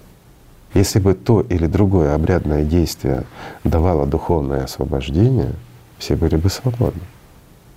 Разве не так? Так, ребят, а давайте теперь честно глянем, а почему же столько много младенцев и так много волкодавов в этом мире? Если бы нам театральные постановки давали возможность волкодавов превращать в чихуахуа, ну, представляете, почти 8 миллиардов чихуашек. Ну это же замечательно. Это гораздо лучше, чем почти 16 миллиардов волкодавов. Мы коснулись темы такого ритуализма, да, и очень часто во многих религиях говорят о том, что какая огромная важность того, на каком месте лежит та или иная книга, на каком месте стоит та или иная как икона, ее положат, как да. ее положат. Почему? Потому что сознание — это тоже очень важный момент. Я не хочу обидеть ни в коем случае. Я просто рассказываю свое понимание. Сознание рассказывает людям что? Что вот это Святое Писание. В ней Слово Божье. Ребят, вот лежит «АЛЛАТРА». В ней много истины. И это уже неоспоримый факт уже. Слишком много людей познали ее. Где в ней святость? Это, ну, в данном случае это, по-моему, кожаный переплет даже, да? Угу. Ну ладно, кожа и целлюлоза. В ней святость? Или знаки, которые в ней? Для тех, кто читает, умеет читать, а для тех оно несет познание. И вот эти познания, которые он получает, в них заключены ключи, которые могут способствовать тому, чтобы человек обрел эту святость. Также. Да. То есть здесь заключено то, что может создать ключи, которыми мы можем открыть двери, которые ведут нас наружу, на свободу, в дом наш истинный. Но есть ли в ней святость? Простой вопрос. Мне что, Дух Святой живет угу. в этой целлюлозе? Ну, извините, но это правда. Вот мы наделяем тем, чем обладает только личность, мы наделяем какие-то предметы. Угу. Понимаете? И это вызывает у нас, ну, Фетишизм, mm-hmm. по сути. Да, конкретно и прям. Другое дело, когда люди относятся к этому с уважением. То есть уважительное отношение к хорошим вещам или к правильным вещам. Но это не должно быть фетишем да. таким. И это тоже понимание возникает, что ведь во всех религиях есть понимание, что к святому нужно относиться с вниманием, а сознание пытается святое найти во внешнем. И это всегда так. Конечно, в каком-то действии. Каком-то ритуале, в какой-то книге, в каком-то камне или еще чем-то. Вот банально, все знают, да? К примеру, кристалл, он имеет память определенную. Сейчас мы уже как наука пришли, и он может записывать, записывать может, а вытащить как эту информацию? Угу. Если ты не обладаешь знаниями, то это стекляшка. Разве не так? И в этом тоже смысл. А если ты обладаешь знанием, то это может вот получиться вот как планшет, да, то есть получить информацию, которая может кому-то что-то помочь. Но это знание, которое способствует, то есть помогает распечатать ту информацию. А если ее нет, ну накопились информация, знания, еще что-то. А дальше что? Это знаете, вот как были варианты, когда одежда святого, вот его духа, ну, ребят, ну, ну извините, носил какой-то старикашка, мылся он вообще или нет со своими блохами. Блохам им же все равно. Святой человек, не святой, они кушать хотят, так же, как и бациллы. Он носил там какую-то одежду, а потом эту одежду возносят в какой-то такой вот Поклонение, да. самого святого, вот я одену, я пропитаюсь его духом, ну, извините, ну, грибками его вы пропитаетесь. Ну что, не так? Ну, зато святые грибки. Они же святого ели тело святого, святого они не могут есть. Вот в этом весь смысл. Есть материальное, а есть духовное. Если ты хочешь материального, ну развлекайся, если тебе это нравится, под диктовку своих. Волкодава. Совершенно правильно. А святое настоящее, оно же внутри человека. А святое настоящее, оно играется с чихуашкой, в отличие от тех, кто трясется под этими волкодавами. Правильно? Да. Ну. Очень здорово, Игорь Михайлович, подметили тоже про вот знания, про информацию, что часто люди просто забывают и охотятся за какой-то информацией духовной. Сознание. Сознание всегда, оно ищет магии и силы. Магии, да. Но Чтобы настоящая власть. сила, да, никто не говорит, Аллат — это в чистом виде, ну, это огромная сила. Но вопрос в том, кто же его даст для того, чтобы человек это мог использовать как магия. Даже вот магия действительно есть, используется экстрасенсорика, и магия есть, работает. Да? Человек тратит свою жизнь, свою вот эту энергию или водичку, вот эту поливая цветок для того, чтобы у него выросли большие колючки. Ну и что, оно колется, он потом ими. Но жизнь-то уходит и увядает. А оно стоит того? Угу. Вот этот короткий промежуток игр, непонятно во что и непонятно для чего назад-то уже не отыграешь. Самый ценный ресурс — это что? Время и внимание. Совершенно правильно.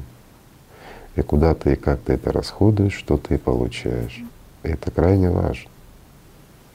Благодаря тоже вот тому, что вы раскрываете из передачи в передачу знания, и к людям пришли понимание, что Бога нужно знать, что в материи всегда система ориентирована на то, чтобы искать что-то информационное. А видишь ли, Татьяна, я говорю о том, что люди видали Бог знает когда, испокон веков, тысячи и тысячи лет назад. А я ведь ничего нового не рассказал.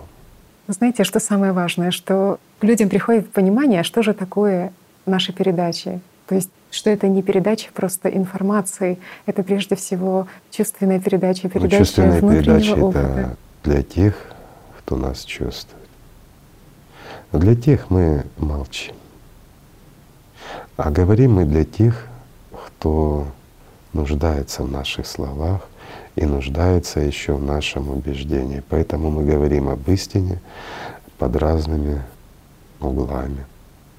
Для того, чтобы сознание людей пропустило эту информацию и личность могла получить шанс встретиться, да. Конечно. Как раз потому, что вы говорите по поводу чувствования, что ведь на самом деле чувствуют все, просто сознание не дает человеку поверить, что он чувствует. Абсолютно правильно ты замечаешь. Ведь чувствует и первый тип чувствует. Но сознание настолько сильно, что оно вызывает такие сомнения, колебания, что человек, да не, не может этого быть. Но как я могу почувствовать? Вот я держу в руках планшет или телефон, там вот сидят, разговаривают, а у меня внутри жизнь по-другому не назовешь. И что это может быть? Ну не знаю, может быть нехорошо, может быть. Опять-таки, а если еще человек знаком с медициной, гормональный всплеск, вегетативное возбуждение, ну и все остальное. Ну что, не так? Так же. Сознание рассказывает и подменяет. И он подменяет жизнь объяснением материального семиминутного. А когда человек немножко свободнее, и он начинает это чувствовать, ну вот для этого мы и работаем. Игорь Михайлович, а можно ли сказать, что людей первого типа их немного? Очень-очень много. К сожалению, очень много. Есть те, которые, я бы их отнес не в первый тип, а в нулевой.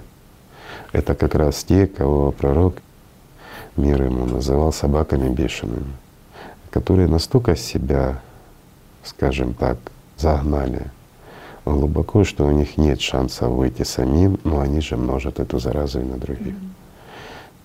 У тех не сильно много.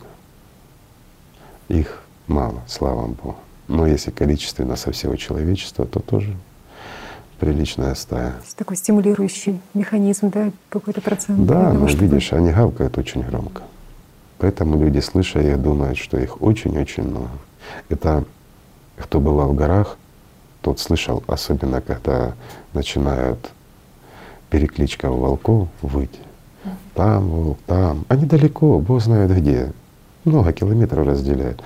Но когда человек сидит в горах спокойно, он чувствует такое ощущение, создается из этого воя, что его окружили волки. Mm.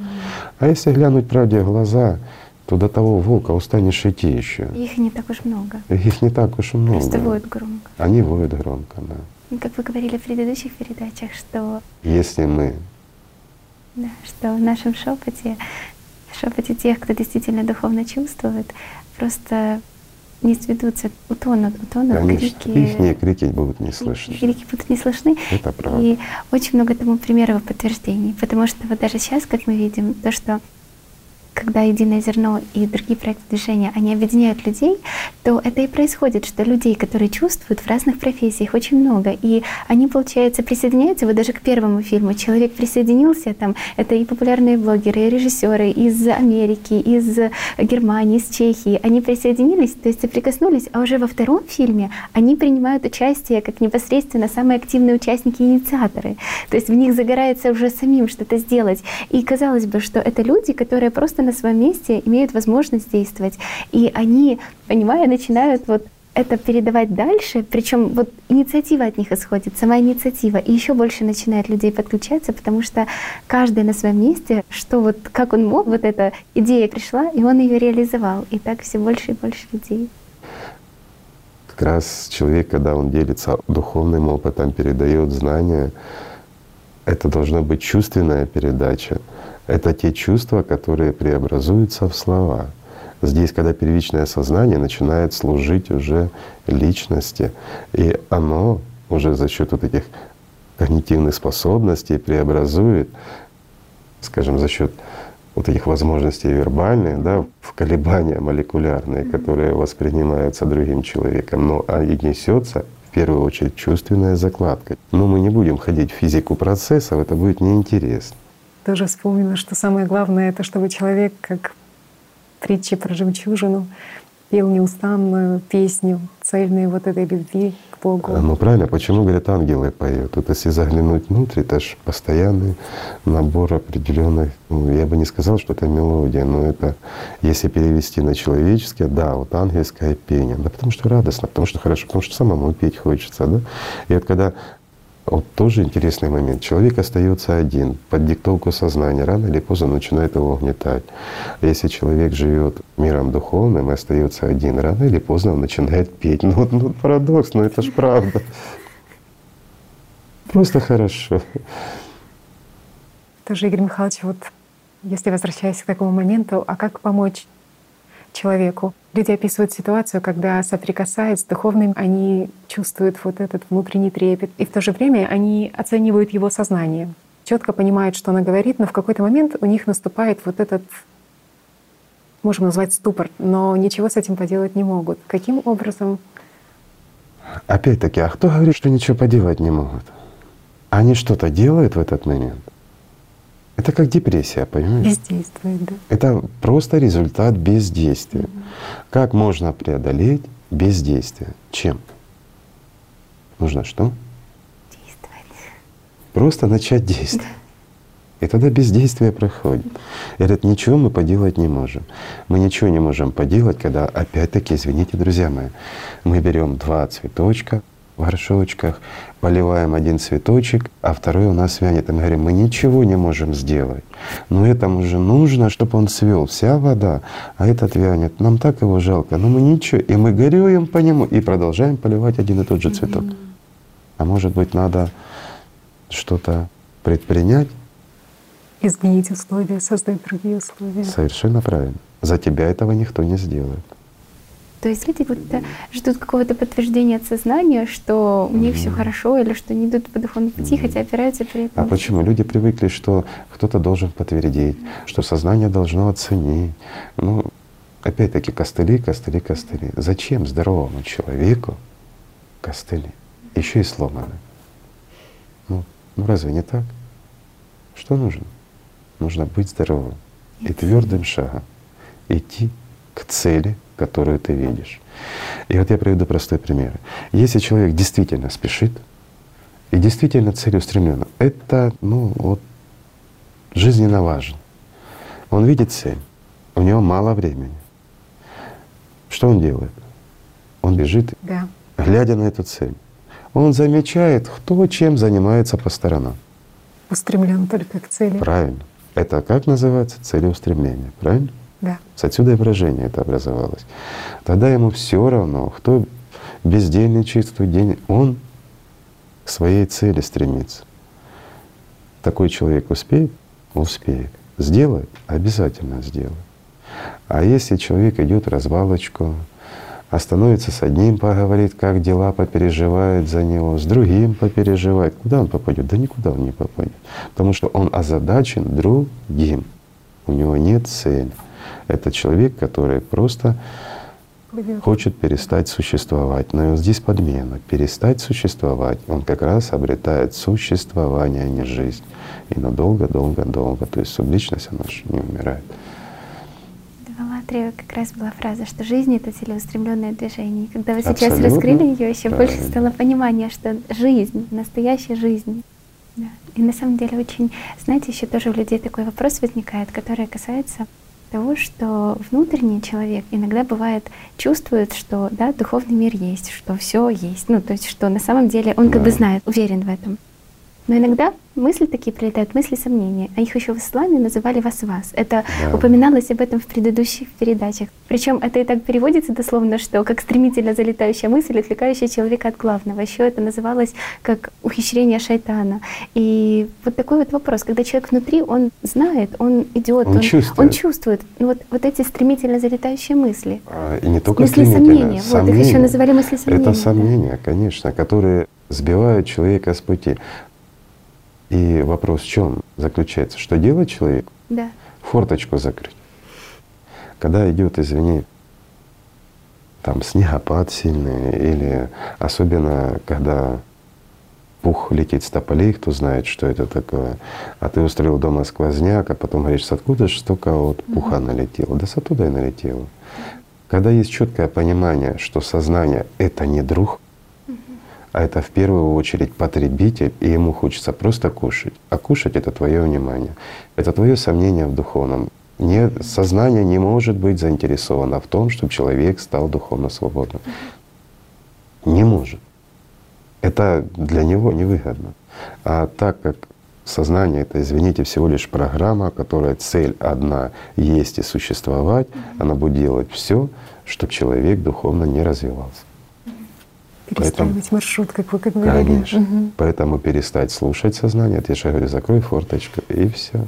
И эти стремительные мысли, они прилететь не могут. Почему? Потому что ты их не слушаешь. Если ты не поливаешь, оно не растет. Когда мы цепляемся за эту мысль, угу. а то она залетела, ну правильно, как залетела, так и улетела, ты даже ее и не заметил. А когда ты ее увидел, когда ты начал об этом думать, ты начал вкладывать внимание — то смотришь, оказывается, и о духовном ты уже не думаешь, ты уже полон забот, и у тебя жизнь крайне тяжелая, или наоборот слишком веселая, и ты настолько далек от духовного. А потом, ну ладно, я ж потом помедитирую или там молитвочку почитаю, там, намаз совершу, потом. Вот, часто, да. Да, очень mm часто по поводу потом у людей, особенно что касается вопроса служения тоже вопросы возникают, потому что на самом деле передача служения, она дала огромный всплеск, и это очень почувствовалось. Даже такие формулировки звучали, что если до этого рисовалась такая картина, что вот как решат, так и будет, то теперь люди кто поняли, решит? что, что надо самим действовать. А вперед. кто решит, как решат, так и будет? Судья. Простой вопрос. Но извините, у него одно решение будет или в ту, или в другую сторону. В этом смысл его. А что значит, как решат? Если человек чувствует и понимает, но бездействует, то он уже сам себе решение выносит. Даже при положительном решении того, кого ты озвучила, для всего человечества, это не имеет отношения к этому лентяю, который, извините. Бездействовал. Совершенно правильно. Он же сам себя обрекает на жизнь. жизнь в любом случае, когда человек выбирает жизнь, тогда Он живет. И в этом смысле. Тогда ему все равно, какое примет решение. Разве не так? Да. В этом суть. Мне очень интересно, что многие люди, они прочувствовали вот этот зов к служению, но тут же сознание начало подменять следующими формулировками, что тебе, чтобы действительно, вот ты чувствуешь, что можешь любить больше, но тебе, чтобы любить больше и проявить это, нужны специальные условия. Надо, чтобы тебя сначала приняли, куда-то записали, и потом ты как начнешь работать над собой, Никогда ты не начнешь и ничего не будешь делать. Ты чувствуешь одно, а когда даже, ну, сказать человеку, ну, допустим, давай возьмем монашеский орден любой или еще что-то, да, ну, что угодно. Вот условия специальные создали. Извините, условия, где человека не трогают, у него есть много времени для молитвы, еще что-то. Он что, это будет делать, что ли? Он приблизится к Богу, если он так думает, и он слушает диктатуру своего сознания. Да нет. Оно ж восстанет на дыбы. Сознание вскипит еще больше. Человек идет по зову души. Ну, как говорится, то есть это отклик личности, и он чувствует, что это его, и ему надо, и он сильный. Но сознание, извините, тоже не ребенок. И здесь человеку достаточно чуть-чуть прислушаться, оно его бездвижит и все что угодно с ним сделает. Свяжет по рукам и ногам и за язык держать будет. И тогда какая разница, где он находится? Извини меня, хоть на горе сидит, хоть в толпе стоит. Результат один и тот же. И в этом смысл тоже. То есть получается, что служение — это не что-то, что может для человека начаться потом, после того, Никогда как… не начнется потом, если ты откладываешь на потом. Да, что ты На потом начинаешь. ничего не будет. Служение — это служение. Если человек испытывает необходимость, он действует.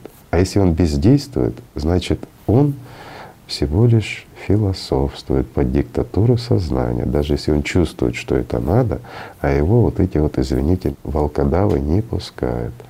И он просто как беззащитное дитя лежит и ждет помощи.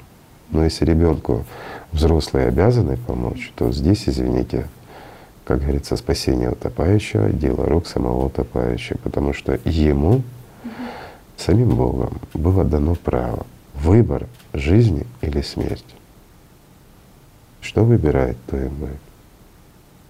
Тоже часто про условия спрашивают, да. Достаточно, какие-то нужны конкретные критерии или достаточно только вот этой внутренней чистоты человека для того, чтобы служить духовному миру? Это потребность.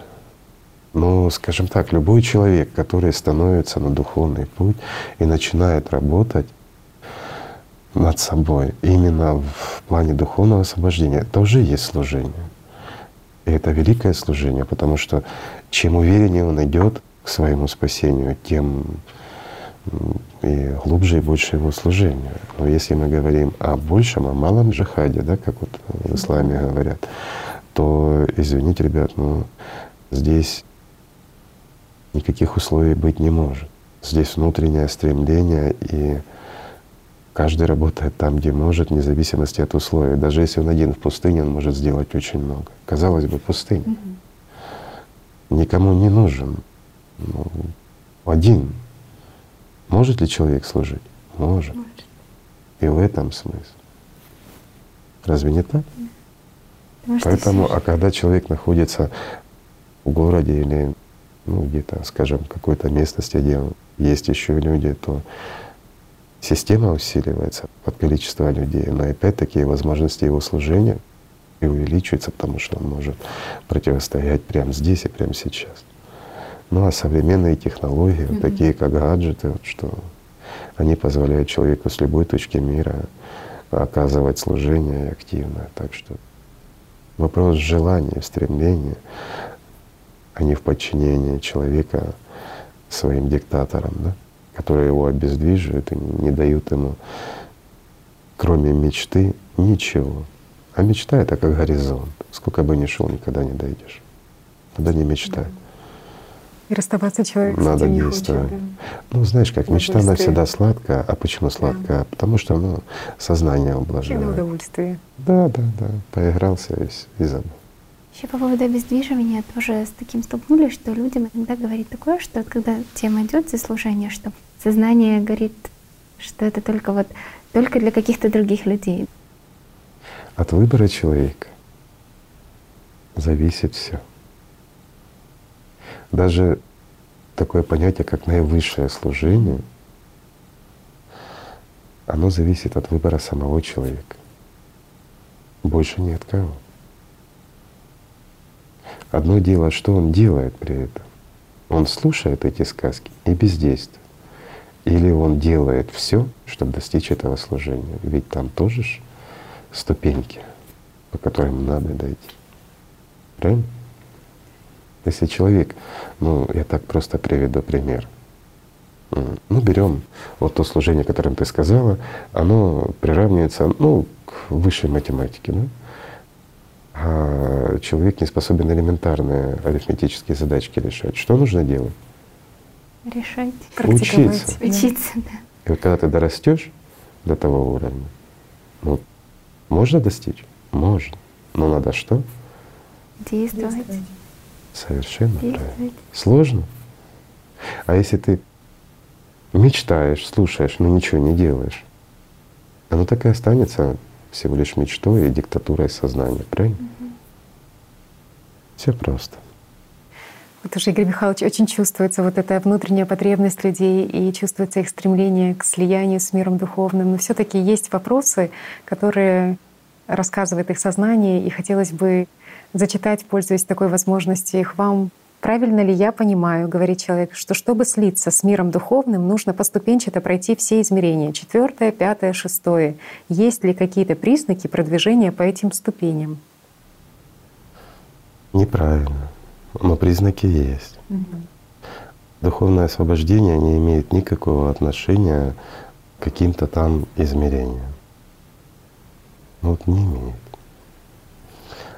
это уже удел тех, кто, ну скажем, тех, кого мы называем миллиардом, для них, для работы это важные моменты, а человек он никогда не почувствует их и не поймет. Просто жизнь, она есть или нет. А признаки, как мы уже сказали, приведя на наших волкодавах и чихуашки, это самый лучший ориентир для человека. Вот как раз для понимания его и восприятия, насколько он становится свободнее. Там простой, доходчив. Вот на это и надо ориентироваться. Степень его свободы как раз духовной свободы прежде всего. И управляемость его сознания, ну не оно диктует, а он диктует сознание. Вот это оно и дает четкое понимание его духовного роста имеют. Угу. То, что как раз отдавать получается, да? Ну вот этот момент. Обязательно. Что... Чем больше человек отдает любви, перенаправляет как раз мир духовный, тем больше он получает. Когда он этим живет, то он живет. Все очень просто. Тоже такая ситуация у человека. Это нормально, что ты целый день в чувствах, а на следующий день грубая атака животного начала. Или я не замечаю чего-то, где кормлю систему. Ну, естественно, это естественный процесс. Когда у человека происходит некий всплеск, особенно духовный, то система что делает? В последующем активизируется для того, чтобы его, как непослушную лошадку или барашку, загнать в стойло. Или лошадь в денег поставить, да? Да, банальная пружина. Чем больше действия, тем больше противодействия. А получается, когда человек духовно становится свободнее, ну, получает дополнительные силы, ну или, скажем, как сейчас вот некоторые ребята, наши друзья, посмотрят передачку, вдохновились очередной раз, подумали о духовном, получили определенную степень свободы. А многие ведь замечали. День, два, три, и атака идет от системы, и все плохо и тому подобное. Почему это происходит? Ну, опять-таки, это э, система пытается занять опять свое лидирующее положение и сделать личность подчиненной, чтобы она своим вниманием оплачивала то и столько, сколько пожелает сама система. Чтобы человек не стремился к духовному спасению, а оставался опять-таки управляемым рабом в определенной иллюзии. Но это происходит лишь тогда, когда человек опять-таки ну, или только набирается навыка, или заигрался вот в эти костыли, скажем так.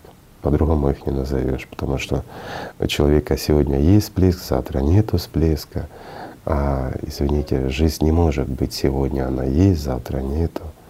Если ты чувствуешь и понимаешь, что живи, просто живи. И какая разница, активизируется система, не активизируется. Все легко победить. Это же ее проблемы тогда уже становятся, а не твои. Все очень легко. Когда действительно искренне живешь миром духовным, тогда вот в этой любви, в этом счастье, ну тогда система просто не имеет доступа. Угу. Она бессильна. Тоже ряд вопросов, касаемых темы катарсиса. И такие вопросы от людей, что После активного воздействия системы появляется предложение хорошенько все проанализировать, чтобы устранить не только следствие, но и добраться до первой причины.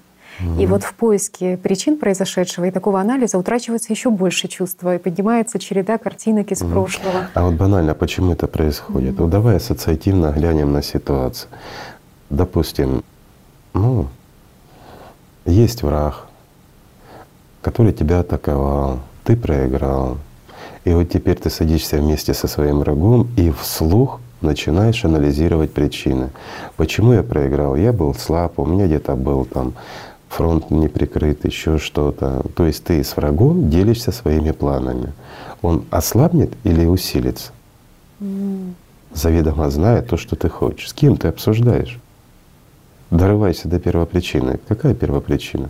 Первопричина здесь одна. Система хочет кушать, а ты извини, есть не что иное, как питание вот этой системы. Поэтому она ищет любые способы, чтобы покушать. И вместо того, чтобы развивать духовно и еще больше вкладывать внимание как раз в связь духовную, непрерывно, человек начинает опять-таки, забыв о духовной составляющей, вкладывать свое внимание, тратя что? Время mm-hmm. на анализ материи. Почему я проиграл? Это от чего производно? От гордыни. Я проиграл. Меня система атаковала. Да на тебя и сейчас атакуют, когда ты находишься в таком состоянии. Разве не так? Всегда атакуют, да. Получается, тогда человек включается в этого актера от системы, да? Конечно, когда да, он выходит на сцену и вместе с этими актерами продолжает играть типа в свою жизнь. В конечном счете они его вытесняют, играют сами, а он остается там за кулисами, имеет право подглядывать на их игру. Тоже такой вопрос, что когда кто-то обличает мое сознание, я реагирую агрессией либо страхом, нежеланием знать, почему я так бурно реагирую и в чем я духовно не дорабатываю в связи с такой бурной своей реакцией. Абсолютный контроль сознанием, это и личность. Mm-hmm. То есть человек не разделяет ничего, он играется в духовность, но он абсолютно не занимается собой.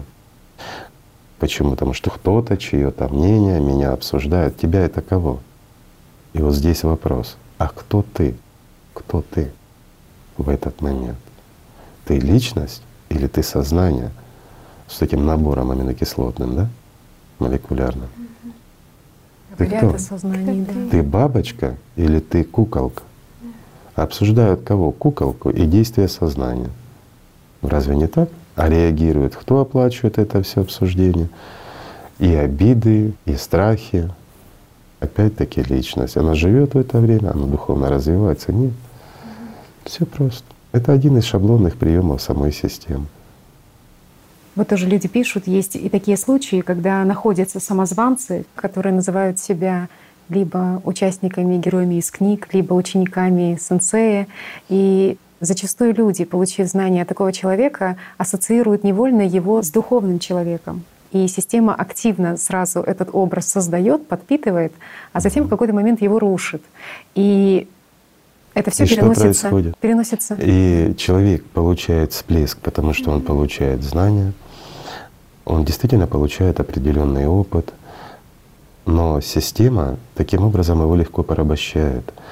Потому что разрушая вот этот мифический образ этого человека, на которого он сконцентрировал свое внимание как на источник знаний, как на истину и на все остальное, да.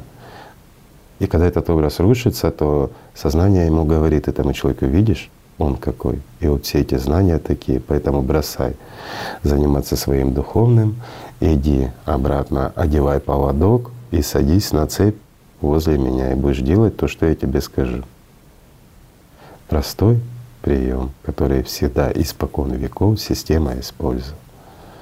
Ну, таким образом она обездвиживает человека, порабощает еще больше.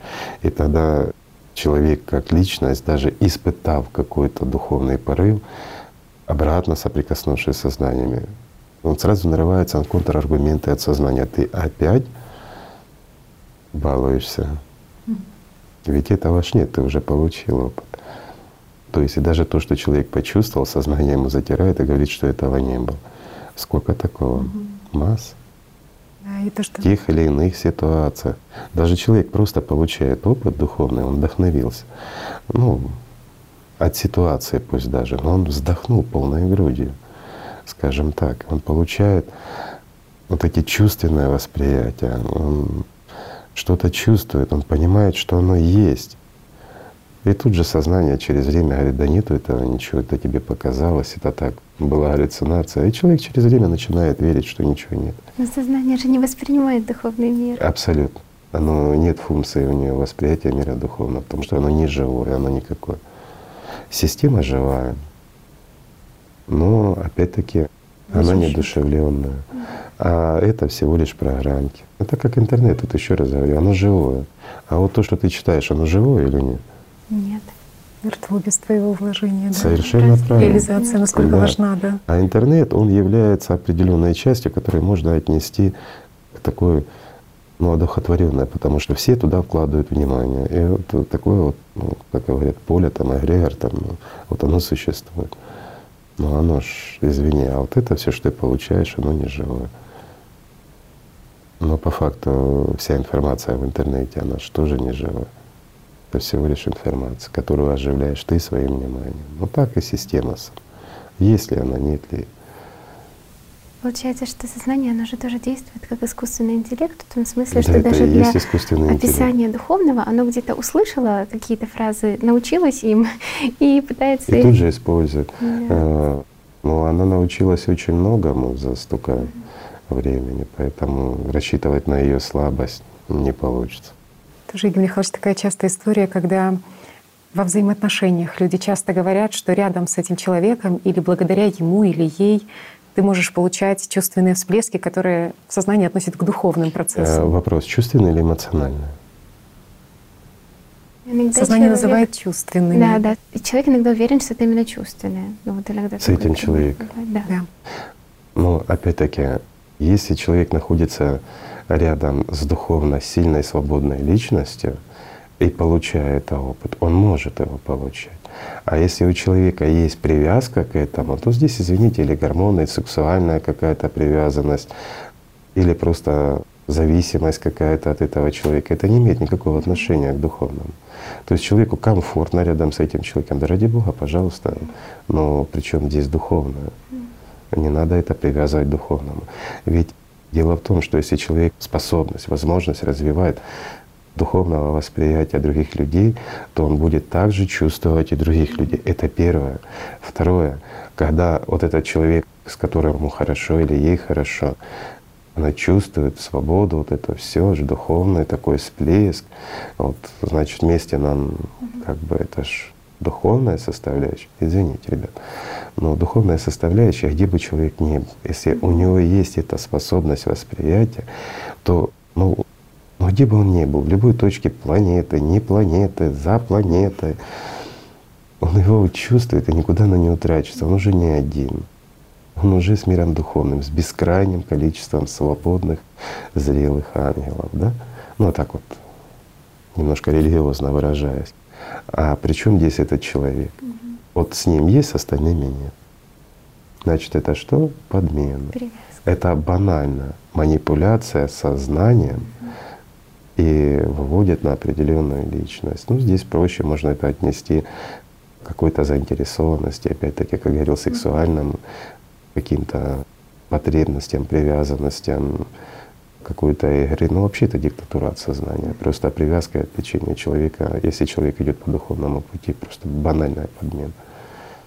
Всего лишь нас. Снова поиск источника вовне, да, вот такой же шаблон. Ну, так работает система, ничего не сделаешь. Она всегда ищет какую-то опору во внешнем, ведь Смысл системы в чем? Человек стремляется к духовному, а ведь нет внешнего пути к Богу, он только этот путь внутренний.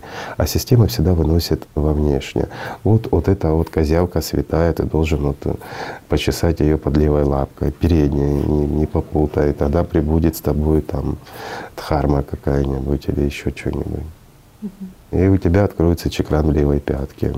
И ты станешь просветленным через 15 лет, если мне послужишь верой и правдой. Ну, ну это ж правда тоже. Ну, я утрировал, простите, друзья, но ну, это ж правда. Тоже, Игорь Михайлович, такой вопрос. Я духовно развиваюсь, чувствую, что идет процесс, чувствую изменения в себе и внутри, и в реакциях на окружающий мир. Так сложилось, что в моей семье много негатива. Могу ли я взращиванием чувства любви в себе избавить свое окружение от негативного поля на невидимом энергетическом плане, угу. вытеснить его? Если Желание так... чего? Желание магии, обладание силой и воздействием на невидимом энергетическом плане. То есть человек духовно развивается? Да нет, он не духовно развивается. Он жаждет магии, используя определенные медитативные практики или же духовные практики, но с акцентом на что? Обретение власти. Диктовать много негатива в семье. Мы уже говорили о коллективе. Что нужно? Коллектив — это ты, а семья — это коллектив. Изменись. Стань, Стань духовно свободным. Тогда, во-первых, ты будешь понимать, даже если твои родственники ближайшие в семье, они не хотят меняться, они хотят жить, как они жили. Это их право, это их выбор. Ты принимаешь это спокойно.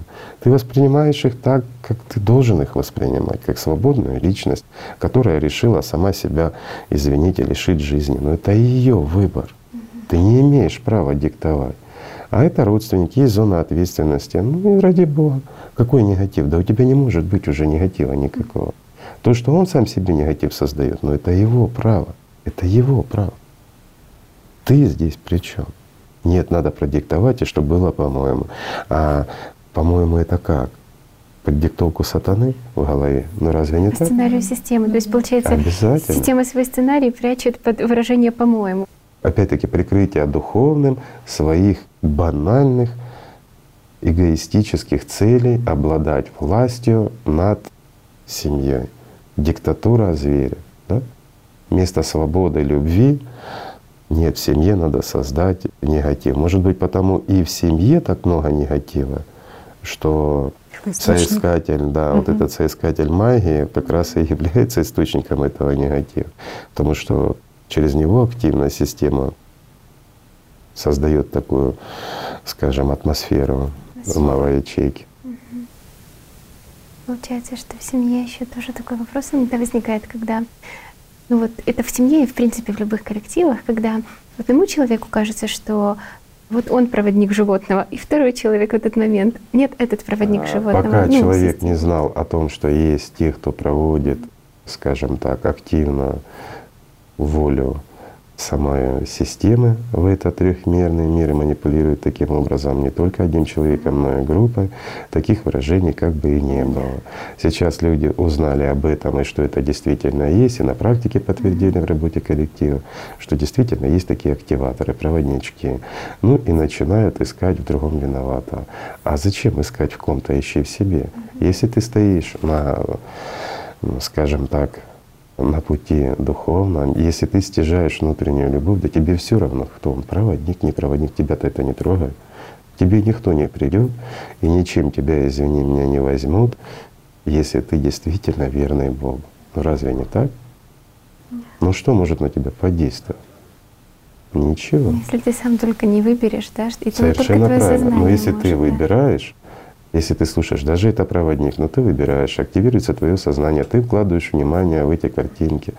Так какая разница? Причем тогда тот проводник? Ведь такой проводник у тебя в голове, извини меня, ну разве не так? Да, вот это то, о чем говорили еще в начале программы, что сознание, оно пытается рассорить людей, сказать одному, что он тебе враг. Ну, то есть сказать людям, что они враги друг другу. А это Хотя на самом деле единственный враг — это сознание, которое наускивает как бы людей друг против друга. Это правильно, сатана. Больше никто не является врагом. А система всегда разделяет. Даже самые лучшие коллективы она стремится дробить. И вот как раз особенно на духовном пути, если люди, коллектив, э, который занимается ну, духовным самосовершенствованием, то первое, что они должны делать, это как раз уважать свободу выбора другого человека и не слушать то, что рассказывает сознание за того или за другого. Ты же пришел духовным заниматься, вот занимайся, развивайся. А зачем же кого-то обсуждать или играть в эти игры сознания? Ну разве не так? И тут еще такой вопрос возникает, что когда люди делают совместное дело вообще, то в вопросе каком-то, будь это написание статьи или создание видео, у одного человека возникает ощущение, что он прав, и у второго, что он прав. И вроде бы как каждый готов пойти на уступки друг другу, потому что каждый… не идут. Но не идут. А кто им мешает? Опять-таки сознание открытость. Ну вот Разве нет? открытость, то, что они Вот получается… буквально открытость. Ведь закрывает кто? Закрывает как раз система, то есть сатана. А духовный мир открывает. И если это люди, которые действительно занимаются духовным, то здесь такого не должно быть. Должна быть открытость. И опять-таки у одного мнения такое, у другого другое. Для этого существует, если они не могут решить это на духовном плане, ну, еще не развились, но они стремятся, то первое, что они должны делать, вступать в диалог. Открыто и честно. А если не затаивают свои мысли, то кто в них затаивает эти мысли? Сознание. накапливают и создают сознание. Это правильно? Нет. Так кому эти люди служат? Сатане или Богу? Простой вопрос в таком случае. И над этим стоит задуматься. Ведь когда человек утаивает тайномыслие, то есть происходит, он утаивает то, что ему навязывает система, и он это активно поддерживает, вкладывая внимание, чей он раб? Он свободная личность, он равный среди равных или он раб дьявол? В тени. Конечно. Потому что Как раз все это прячется в тени сознания человеческого. Разве не так? Вот уже относительно катарсисов задают вопрос о том, что заметили, что в каких-то маленьких коллективах легче озвучивать действия системы или в каких-то определенных коллективах легче это делать. В чем подмена или все-таки важно Но просто Здесь вот опять-таки катарсис — это очищение. И, как говорят, дорога ложка к обеду, да? Что я имею в виду? Одно дело, когда коллектив занимается духовным саморазвитием, который знает все, что такое катарсис, которые знакомы с работой системы сознания, тогда есть понимание, что сознание — это не этот человек, который говорит. Это сознание такое же, как и у тебя, и у другого. И они, в общем-то, объединены. Так же, как все наши компьютеры связаны с интернетом, они объединены в единую сеть. И здесь все равно, что у тебя всплыло. И вы обсуждаете та информация, которая пришла на твой компьютер или на твой компьютер. Понимаете? Вот это и есть катарсис. Вот мне он дает такое-то. Ты говоришь, а мне такое-то дает. А человек, который разбирается в этом, говорит, ребята, а вы поставьте такую-то программку, чтобы спам не шел. А тебе лучше поставить такую-то программку. И все, спама не будет. Вот это и есть катарсис. Это свободное выражение с пониманием, что сознание это не твое, что ты действительно стремишься к духовному, а оно мешает. Поэтому свободно рассказывается. А теперь представьте, вы пришли в какой-то фан-клуб, ну, скажем, не знаю, какой-то певицы или футбольный фан-клуб, ну, если вот наши друзья мужчины. И вы начинаете разговаривать о сознании, проводить катарсис. Так место? Кто вас поймет? То есть для того, чтобы разговаривать о таких вещах, и коллектив должен быть соответствующий. Правильно? Да. Ну, Очень, да, очень да. здорово вот вы понимание вот это дали. Потому что ведь в большинстве Люди воспринимают катарсис как некий трагизм, как какая-то... Да, поплакать, да. покаяться. После греческих трагедий, когда да. катарсис это был момент, когда там люди плакали, Но это извращение. Опять-таки, mm-hmm. почему это пошло? Сознание это очень легко перевернуло. Mm-hmm. Катарсис это опять-таки это вот освобождение от вредоносных программ и от спама, mm-hmm. от того, что тебе мешает. Это к этому относились естественно. Но это мы сейчас так говорим. А раньше было понимание, что сознание не твое, и об этом Слава Богу, сохранились и записи, и упоминания об этом. А позже из этого сделали тоже такой вот такой фетиш, понимаешь, тоже своего рода, что надо поплакать, покаяться, вот тогда ты раскаялся в грехе каком-то. Да, твой грех как раз, когда ты играешь в духовность. Вот это грех. Твой грех, ведущий к смерти, когда ты, ага, извини, являешься рабом сознания, когда ты ему служишь. Это ведет к смерти, это однозначно ну, скажем, смертельно опасно. А когда ты противостоишь системе, ты стремишься жить, то извини, причем какой же здесь грех? И что ты должен каяться за то, что тебе пришло? Ну, ну ладно, вот открой сейчас Google тебе попробуй что-то найти, тебе придет спам, и ты что, должна рыдать от этого? И спам уйдет? Или может просто поставить какую-то антиспамовскую программку, да, и, и он тебе перестанет приходить. Как правильно поступить? Знаете, вот как говорят, вот, ну, подумайте, друзья, как правильно поступить? Или как Вирус сейчас блогеры говорят, да, да. Вот, пишите, говорит, в комментариях и ставьте лайк, да? Угу. Да, то есть это совершенно по-другому раскрывает отношение к этому, потому что тогда человек говорит о том, что вирус зашел в нашу там в наш компьютер, да. То есть давайте разбираться, ну, как так это, что это. Есть. Если человек не понимает, что его сознание — это тот же компьютер, это банальный инструмент для коммуникации трехмерности, а он не является его частью. Это всего лишь то, через что он видит, чем он пользуется, через что он слышит, через что он, ну, вот мы между собой это скажем так, общаемся. Это всего лишь инструмент, но который обладает искусственным интеллектом. И понятно, он самоидентифицируется, и понятно, что он питается, извини, как компьютер от электричества, он питается от нашего внимания. Если нет этого понимания, ну, ну тогда вообще разговаривать-то сложно с человеком, понимаешь, потому что он воспринимает себя как сознание, он воспринимает тело как я. Вот я себе сделал, вот так постучал, я почувствовал боль. Ну, конечно, ты почувствуешь боль. А куда ты денешься? Если мы интегрируем чип, допустим, в голову, мы интегрируем чип в нейроны, угу. которые связаны с сознанием и с личностью, то любая информация, которая туда будет приходить, она будет приходить не от сознания, а от, э, через чип с интернета. Личность будет воспринимать как абсолютную реальность. Простой пример. Во сне вы упали, ударились, вы чувствуете боль. Вы лежите в мягкой кровати. Чего ж вы чувствуете боль, когда вы падаете? Когда вас кто-то оскорбляет, вам обидно. Да вы в кровати лежите. Вы разве там? Ну, простой пример. Так же и здесь. Все то же самое. Это же банальные программки. Иллюзии. Обмен электронами заряжен. Определенная информация. Ну, получается, что когда сознание дает такую картинку, ну, оно же предлагает, чтобы личность, ну, в первую очередь поверила в это. Но если она… Извини, а кто рассылает рекламу, которую никто не будет смотреть и верить? Угу. Ну, вот все же фрактально. Если ты делаешь рекламу, ты же ее создаешь такую, да, чтобы в нее поверили, чтобы люди покупали твой товар и тому подобное. Ну так же и система, только она намного умнее, да и все. И она еще пытается прикрыться, будто она это человек, потому что когда ты видишь а, его, обязательно, она связывает с собой и говорит, мне это надо, mm-hmm. и все. И тогда вопросов нет. Если человек не знает, что он личность, а он знает, что он сознание, ну, это же вообще им легко манипулировать. А человек даже не понимает, что за него в это время живет кто-то, паразит живет. Понимаешь, это все равно, что, извините, паразиты в организме человека, вот муравья даже, зачем человек? Они его заставляют идти, приходить, муравейник там, и выполнять какие-то действия или наоборот подниматься на веточку. Ну, разные виды грибов, они банально диктуют, ну, диктуют муравью, как делать, они им управляют. Так же самое сознание манипулирует и управляет личностью, подменяя реальность, создавая иллюзии и все остальное. Все просто, очень просто. Тоже вопрос, когда разговор не туда. Угу. Что бывает такое, что в коллективе один человек уводит разговор не туда. Но как поступать в этих ситуациях? Так как осуждать человека это плохо, но и надо перенаправить да нет, внимание людей в хорошее русло.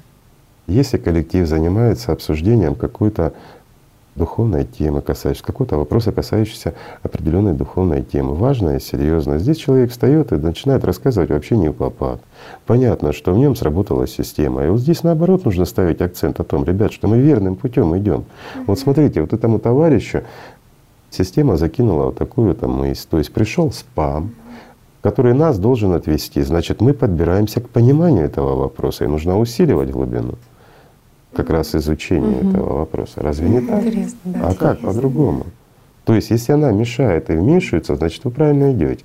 Но если вы начали в это время думать об этом человеке mm или поддержали эту тематику, значит, вы не получили определенного навыка, определенного понимания. И вы не достигли той свободы, которую могли бы достичь. И ваш шажок, он не пошел вперед, он в лучшем случае пошел в сторону. Все просто. То есть, получается, в эти моменты просто каждому говорит, что то нет, тебе показалось. Вот это тоже заметили, что Хотя вроде все увидели, что происходит что-то, ну, как бы не то. Но а, вот что мешает человеку как бы обличить, что вот идет мысль, что тебе показалось. Да, система как раз и мешает. И она в первую очередь и говорит, что показалось. А mm-hmm. кто ж? Должна быть открытость и откровенность. Ведь коллективное изучение, конечно, проще, чем одиночки. Mm-hmm. Быстрее, потому что коллективно больше опыта, быстрее создается та же лоция и все остальное. Правильно? Да. Но должна быть открытость, э, откровенность, и здесь должно быть понимание просто, с кем вы сталкиваетесь. Угу. И должно быть настоящее стремление к миру духовному. А если человек пришел просто побыть в коллективе, от гордыни похвастаться, что он чего-то там духовно свободен, или ему в априори положено, потому что на нем одежда не такая, как на вас, да, с какими-нибудь отличительными знаками. И он уже должен, или еще какая-то ситуация, ну, глупая, системная, трехмерная. Ну, ну, ребят, ну куда вы дойдете? Ну никуда. Если среди вас сложно, значит среди вас сатана, значит он вами манипулирует, значит ну, вы тратите время и силы. Если такой коллектив собрался, и он не хочет меняться, ну, ребят, ну, а от тебе есть желание идти духовным путем, ну, надо откровенно говорить, что, ребята, или давайте мы будем что-то менять, да не что-то, а кардинально все менять. Иначе просто это бессмыслица и трата внимания и времени. Это просто разговоры о духовном, но нет никакой работы, нет никакой практики. И в этом тоже смысл. Но здесь тоже есть нюанс в моем ответе. Друзья, здесь тоже заметьте. Ведь этим легко может манипулировать система. Угу. Вот э, коллектив не такой, а я думаю такой. Угу. Ты думаешь или чувствуешь? Ты знаешь? Или тебе это сознание рассказал? Угу. И вот это следует обсудить с друзьями, прежде чем принимать решение. Коллектив не такой или с тобой проблема? Разве никогда, не так? Да. Ведь коллектив — это ты прежде всего. И никто не может помешать человеку духовно освободиться в любом, каком бы он коллективе ни был, достичь вот этой свободы внутренней. Еще тоже о внутренней свободе и связанности с коллективом и с реализацией проектов движения. Многие люди делятся, что как раз вот во время непосредственно деятельности, когда вместе с коллективом общаются, занимаются какой-то деятельностью, чувствуют очень большой вот именно духовное открытие и прилив такой именно свободы. И, и происходит такой интересный момент, что домой приходит человек и прям говорит, я чувствую, что этого нету. Как бы, и как в данном случае? А, опять-таки, это говорит о слабости, духовной слабости человека, по крайней мере, на данном этапе его пути. Угу пока он со всеми это поддерживается, ведь не поддерживают люди в это время как раз установки от системы. Понимаешь? И человеку легче, потому что его не атакуют. А когда он остается один, подчеркиваю, наедине со своим сознанием, сознание атакует. Но если человек не один, а с миром духовным, то оно даже не приблизится. Понимаешь? Ну, все просто. Просто нужно работать над собой. И опять-таки не слушать сознание, которое говорит, ну когда? Когда что? Ну когда ты получишь? Что ты можешь получить?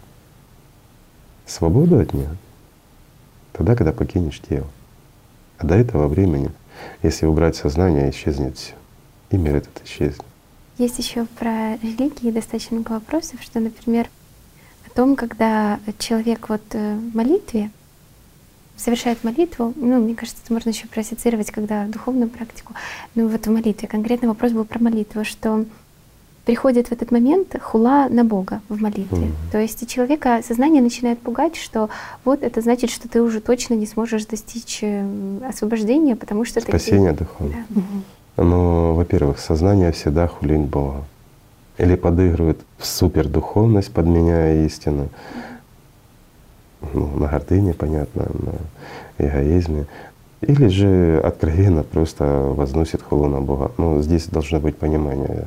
Если человек себя ассоциирует с сознанием, то действительно так и будет, и сознание здесь не врет. А если человек понимает, что это бесится сатана, то надо углублять свою молитву еще больше и не слушать сатану. То получается, что оно как бы пытается, ну, сознание, которое не знает ничего о духовном, пытается сразу решить за человека его духовную судьбу в эти моменты, да? Нет, оно пытается не решить его духовную судьбу, а делает все, чтобы человека не было вот этой свободы от диктатуры самой системы, то есть от него. Или, проще говоря, оно вяжет посильнее кандалы, чтобы раб не убежал. Потому что это ж раб системы, а здесь он хочет стать свободным. Ну как? Поэтому оно делает такие вот забросы спамовой информации. Да. А человек пугается, а ему подкидывает эту мысль, а потом говорит, смотри, что ты думаешь да, на Бога. Да, да, да, да, да, да. Ну, конечно. Вот это стандартная схема, когда оно подкидывает мысль, потом само же на эту мысль, Обвиняет. смотри, что ты подумал. И человек, Ужас, ух ты, да. я ж подумал, я допустил, и действительно нет, и вложил силу своего внимания. Здесь очень просто. Да что бы она не закидывала, это ж проблема его. Просто не поддерживать и не вкладывать внимание. Раз, второй, а дальше она не будет финансировать. Это убыточно плохой бизнес. А система, извините, считать умеет. И в этом же контексте еще вопрос по поводу успею ли спастись. То есть человек mm. говорит, что чувствую Бога, внутреннюю связь, что духовный мир есть, что-то светлое теплится внутри.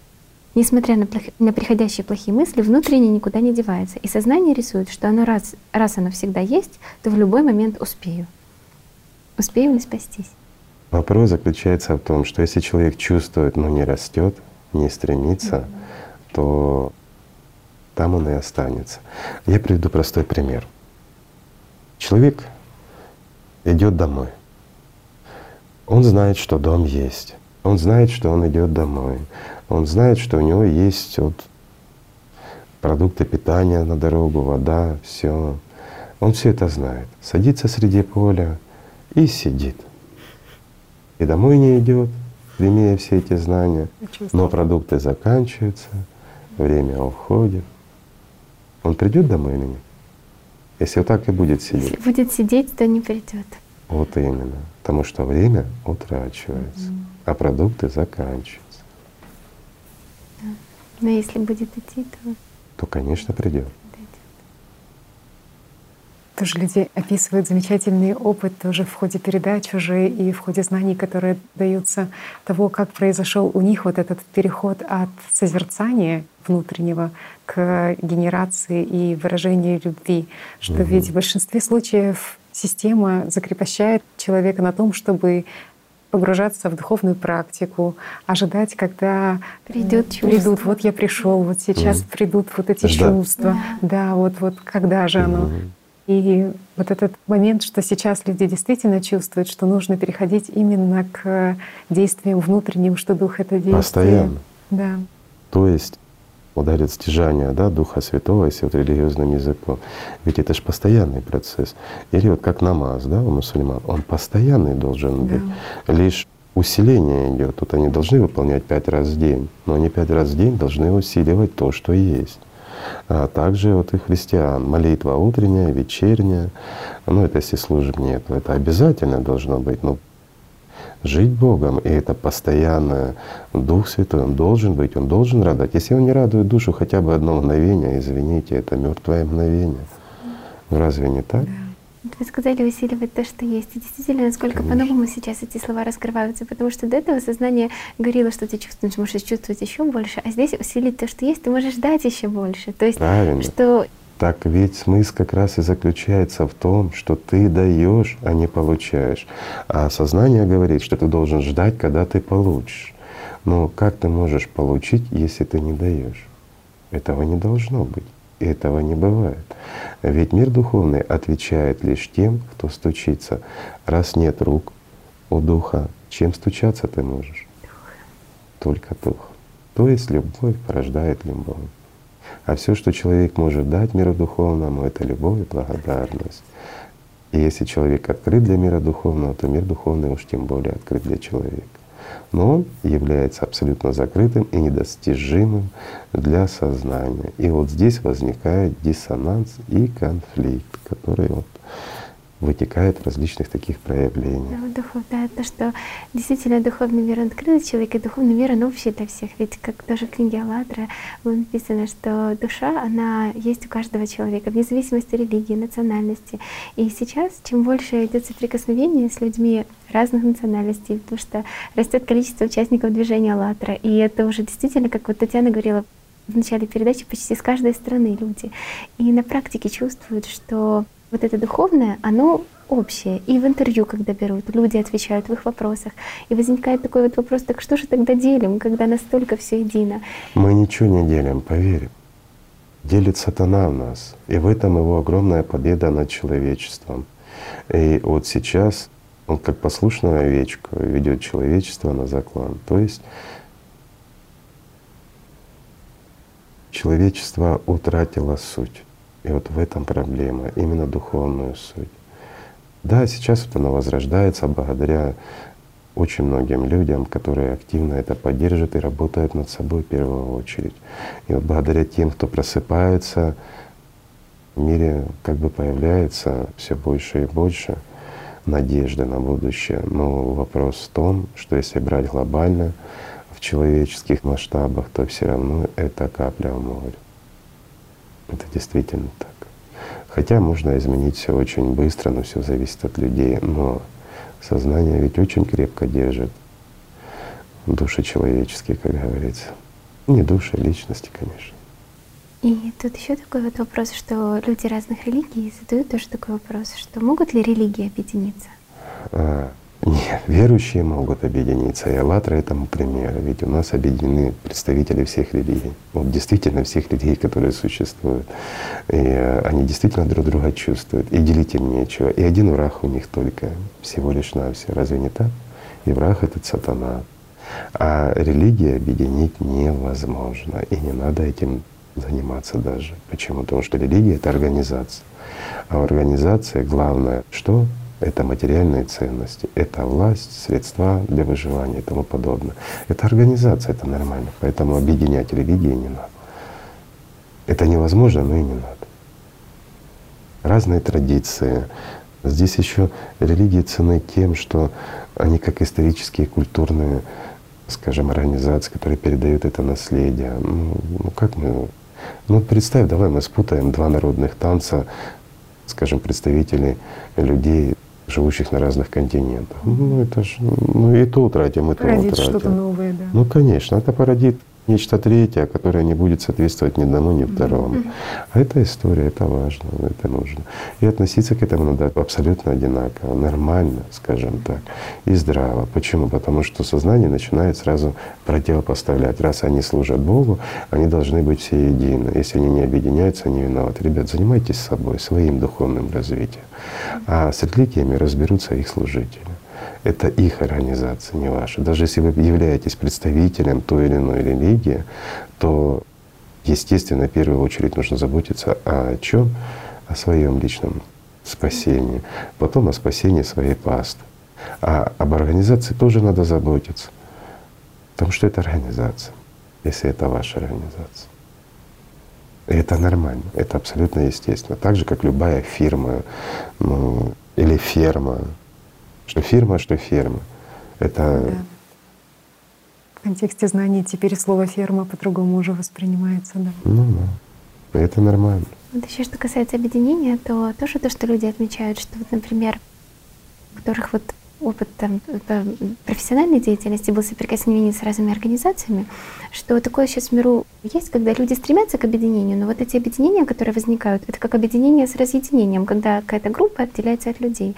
И в то же время, соприкасаясь и участвуя в движении «АЛЛАТРА», видят, что это объединение, которое реально объединяет, и реально все общество, всех людей, разных профессий, в расповедании национальностей. Mm-hmm. Да, и что на практике люди видят, что когда у тебя есть уже эта основа, эта база знаний, ты понимаешь каждого, и общий язык находишь с ну, каждым конечно. человеком. Почему? Потому что в первую очередь чем «АЛЛАТРА» уникальна? Потому что никому ни от кого в материальном смысле ничего не надо.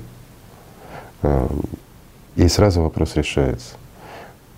Нет понимания у некоторых людей, которые вот смотрят со стороны на «АЛЛАТРА», почему она так быстро растет — и как она вообще может существовать, и почему никому ни от кого ничего не надо.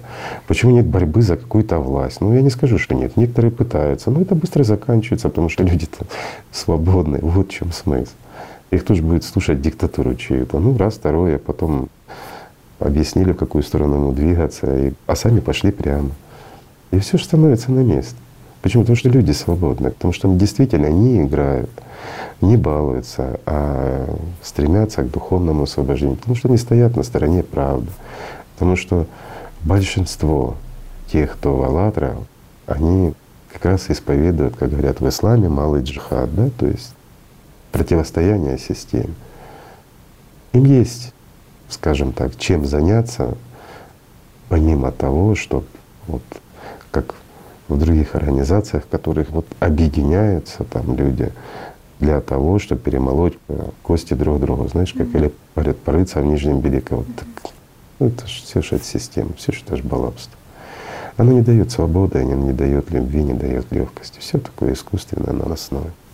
Здесь этим и ценно, что она настоящая, что когда такое она объединение есть, и есть деятельность в этом направлении, и люди, они чувствуют именно это внутреннее. Вот кто присоединяются, люди разных профессий, это и ученые, и люди, представители и вообще совершенно разных профессий, они просто чувствуют это, ну вот внутреннее. А какая и... разница, скажи мне, да. что человек ученый или что в понимании не ученый? Человек. Главное человек. Что важнее? Конечно первую очередь это человек. И нет разницы, какие у него титулы есть, нету или еще что-то. Это мы здесь разделяем, это у нас сознание, оно все делит. Вот, вот этот академик, вот он великий человек. Ну молодец, конечно, потратил массу времени. Если он принес еще людям пользу, то вообще замечательно. Спасибо тебе, уважаемый. Никто же не говорит, что нет. Но ну, а с другой стороны, извини, если домохозяйка, которая всю жизнь прожила в каком-то селе, она ухаживала за детьми, воспитала родителей. А что, у этого академика мамы не было или что? Вот простой вопрос. Так кто важнее и нужнее? Да все люди одинаковы. Просто каждый занимается своей работой. И вопросов здесь быть не может. Вопрос в другом. Кто занимается своим духовным развитием? И вот как с позиции мира духовного, не, во мне гораздо важнее — человек идет по пути духовного спасения или человек служит сатане. И вот здесь оно все становится на свои места. Разве не так? В этом смысл. И вот как раз ценность Аллатры в том, что все таки люди начинают это понимать. И они не смотрят уже не, извини, не на бумажке, в которых написано, кто они смотрят внутрь человека и воспринимают его уже не только под диктовку сознания за его регалии, а чувственно воспринимают. Человек свободный, с которым приятно, и с которым меньше приходит спама на свой компьютер. Тогда гораздо проще общаться. Разве не так? Иначе спамом заваленный своим еще и другой подкинут. Вообще скучно становится. До нужной информации-то добраться нельзя. В этом и ценность «АЛЛАТРА», что в ней есть правда. Объединяет людей в прямом смысле. Ну, я скажу проще. Если исконном понимании «АЛЛАТРА», да, это сила Божья, вот она и объединяет людей. Так что, друзья мои, как говорится, давайте жить с любовью друг к другу. И давайте идти ровным путем. Правильно? И не обманывать себя. И самое главное, не только не принимать спам от системы, но и не пересылать его никому. Спасибо всем. Спасибо большое, ребят. Спасибо, Спасибо. вам, Игорь Михайлович. Спасибо. Спасибо.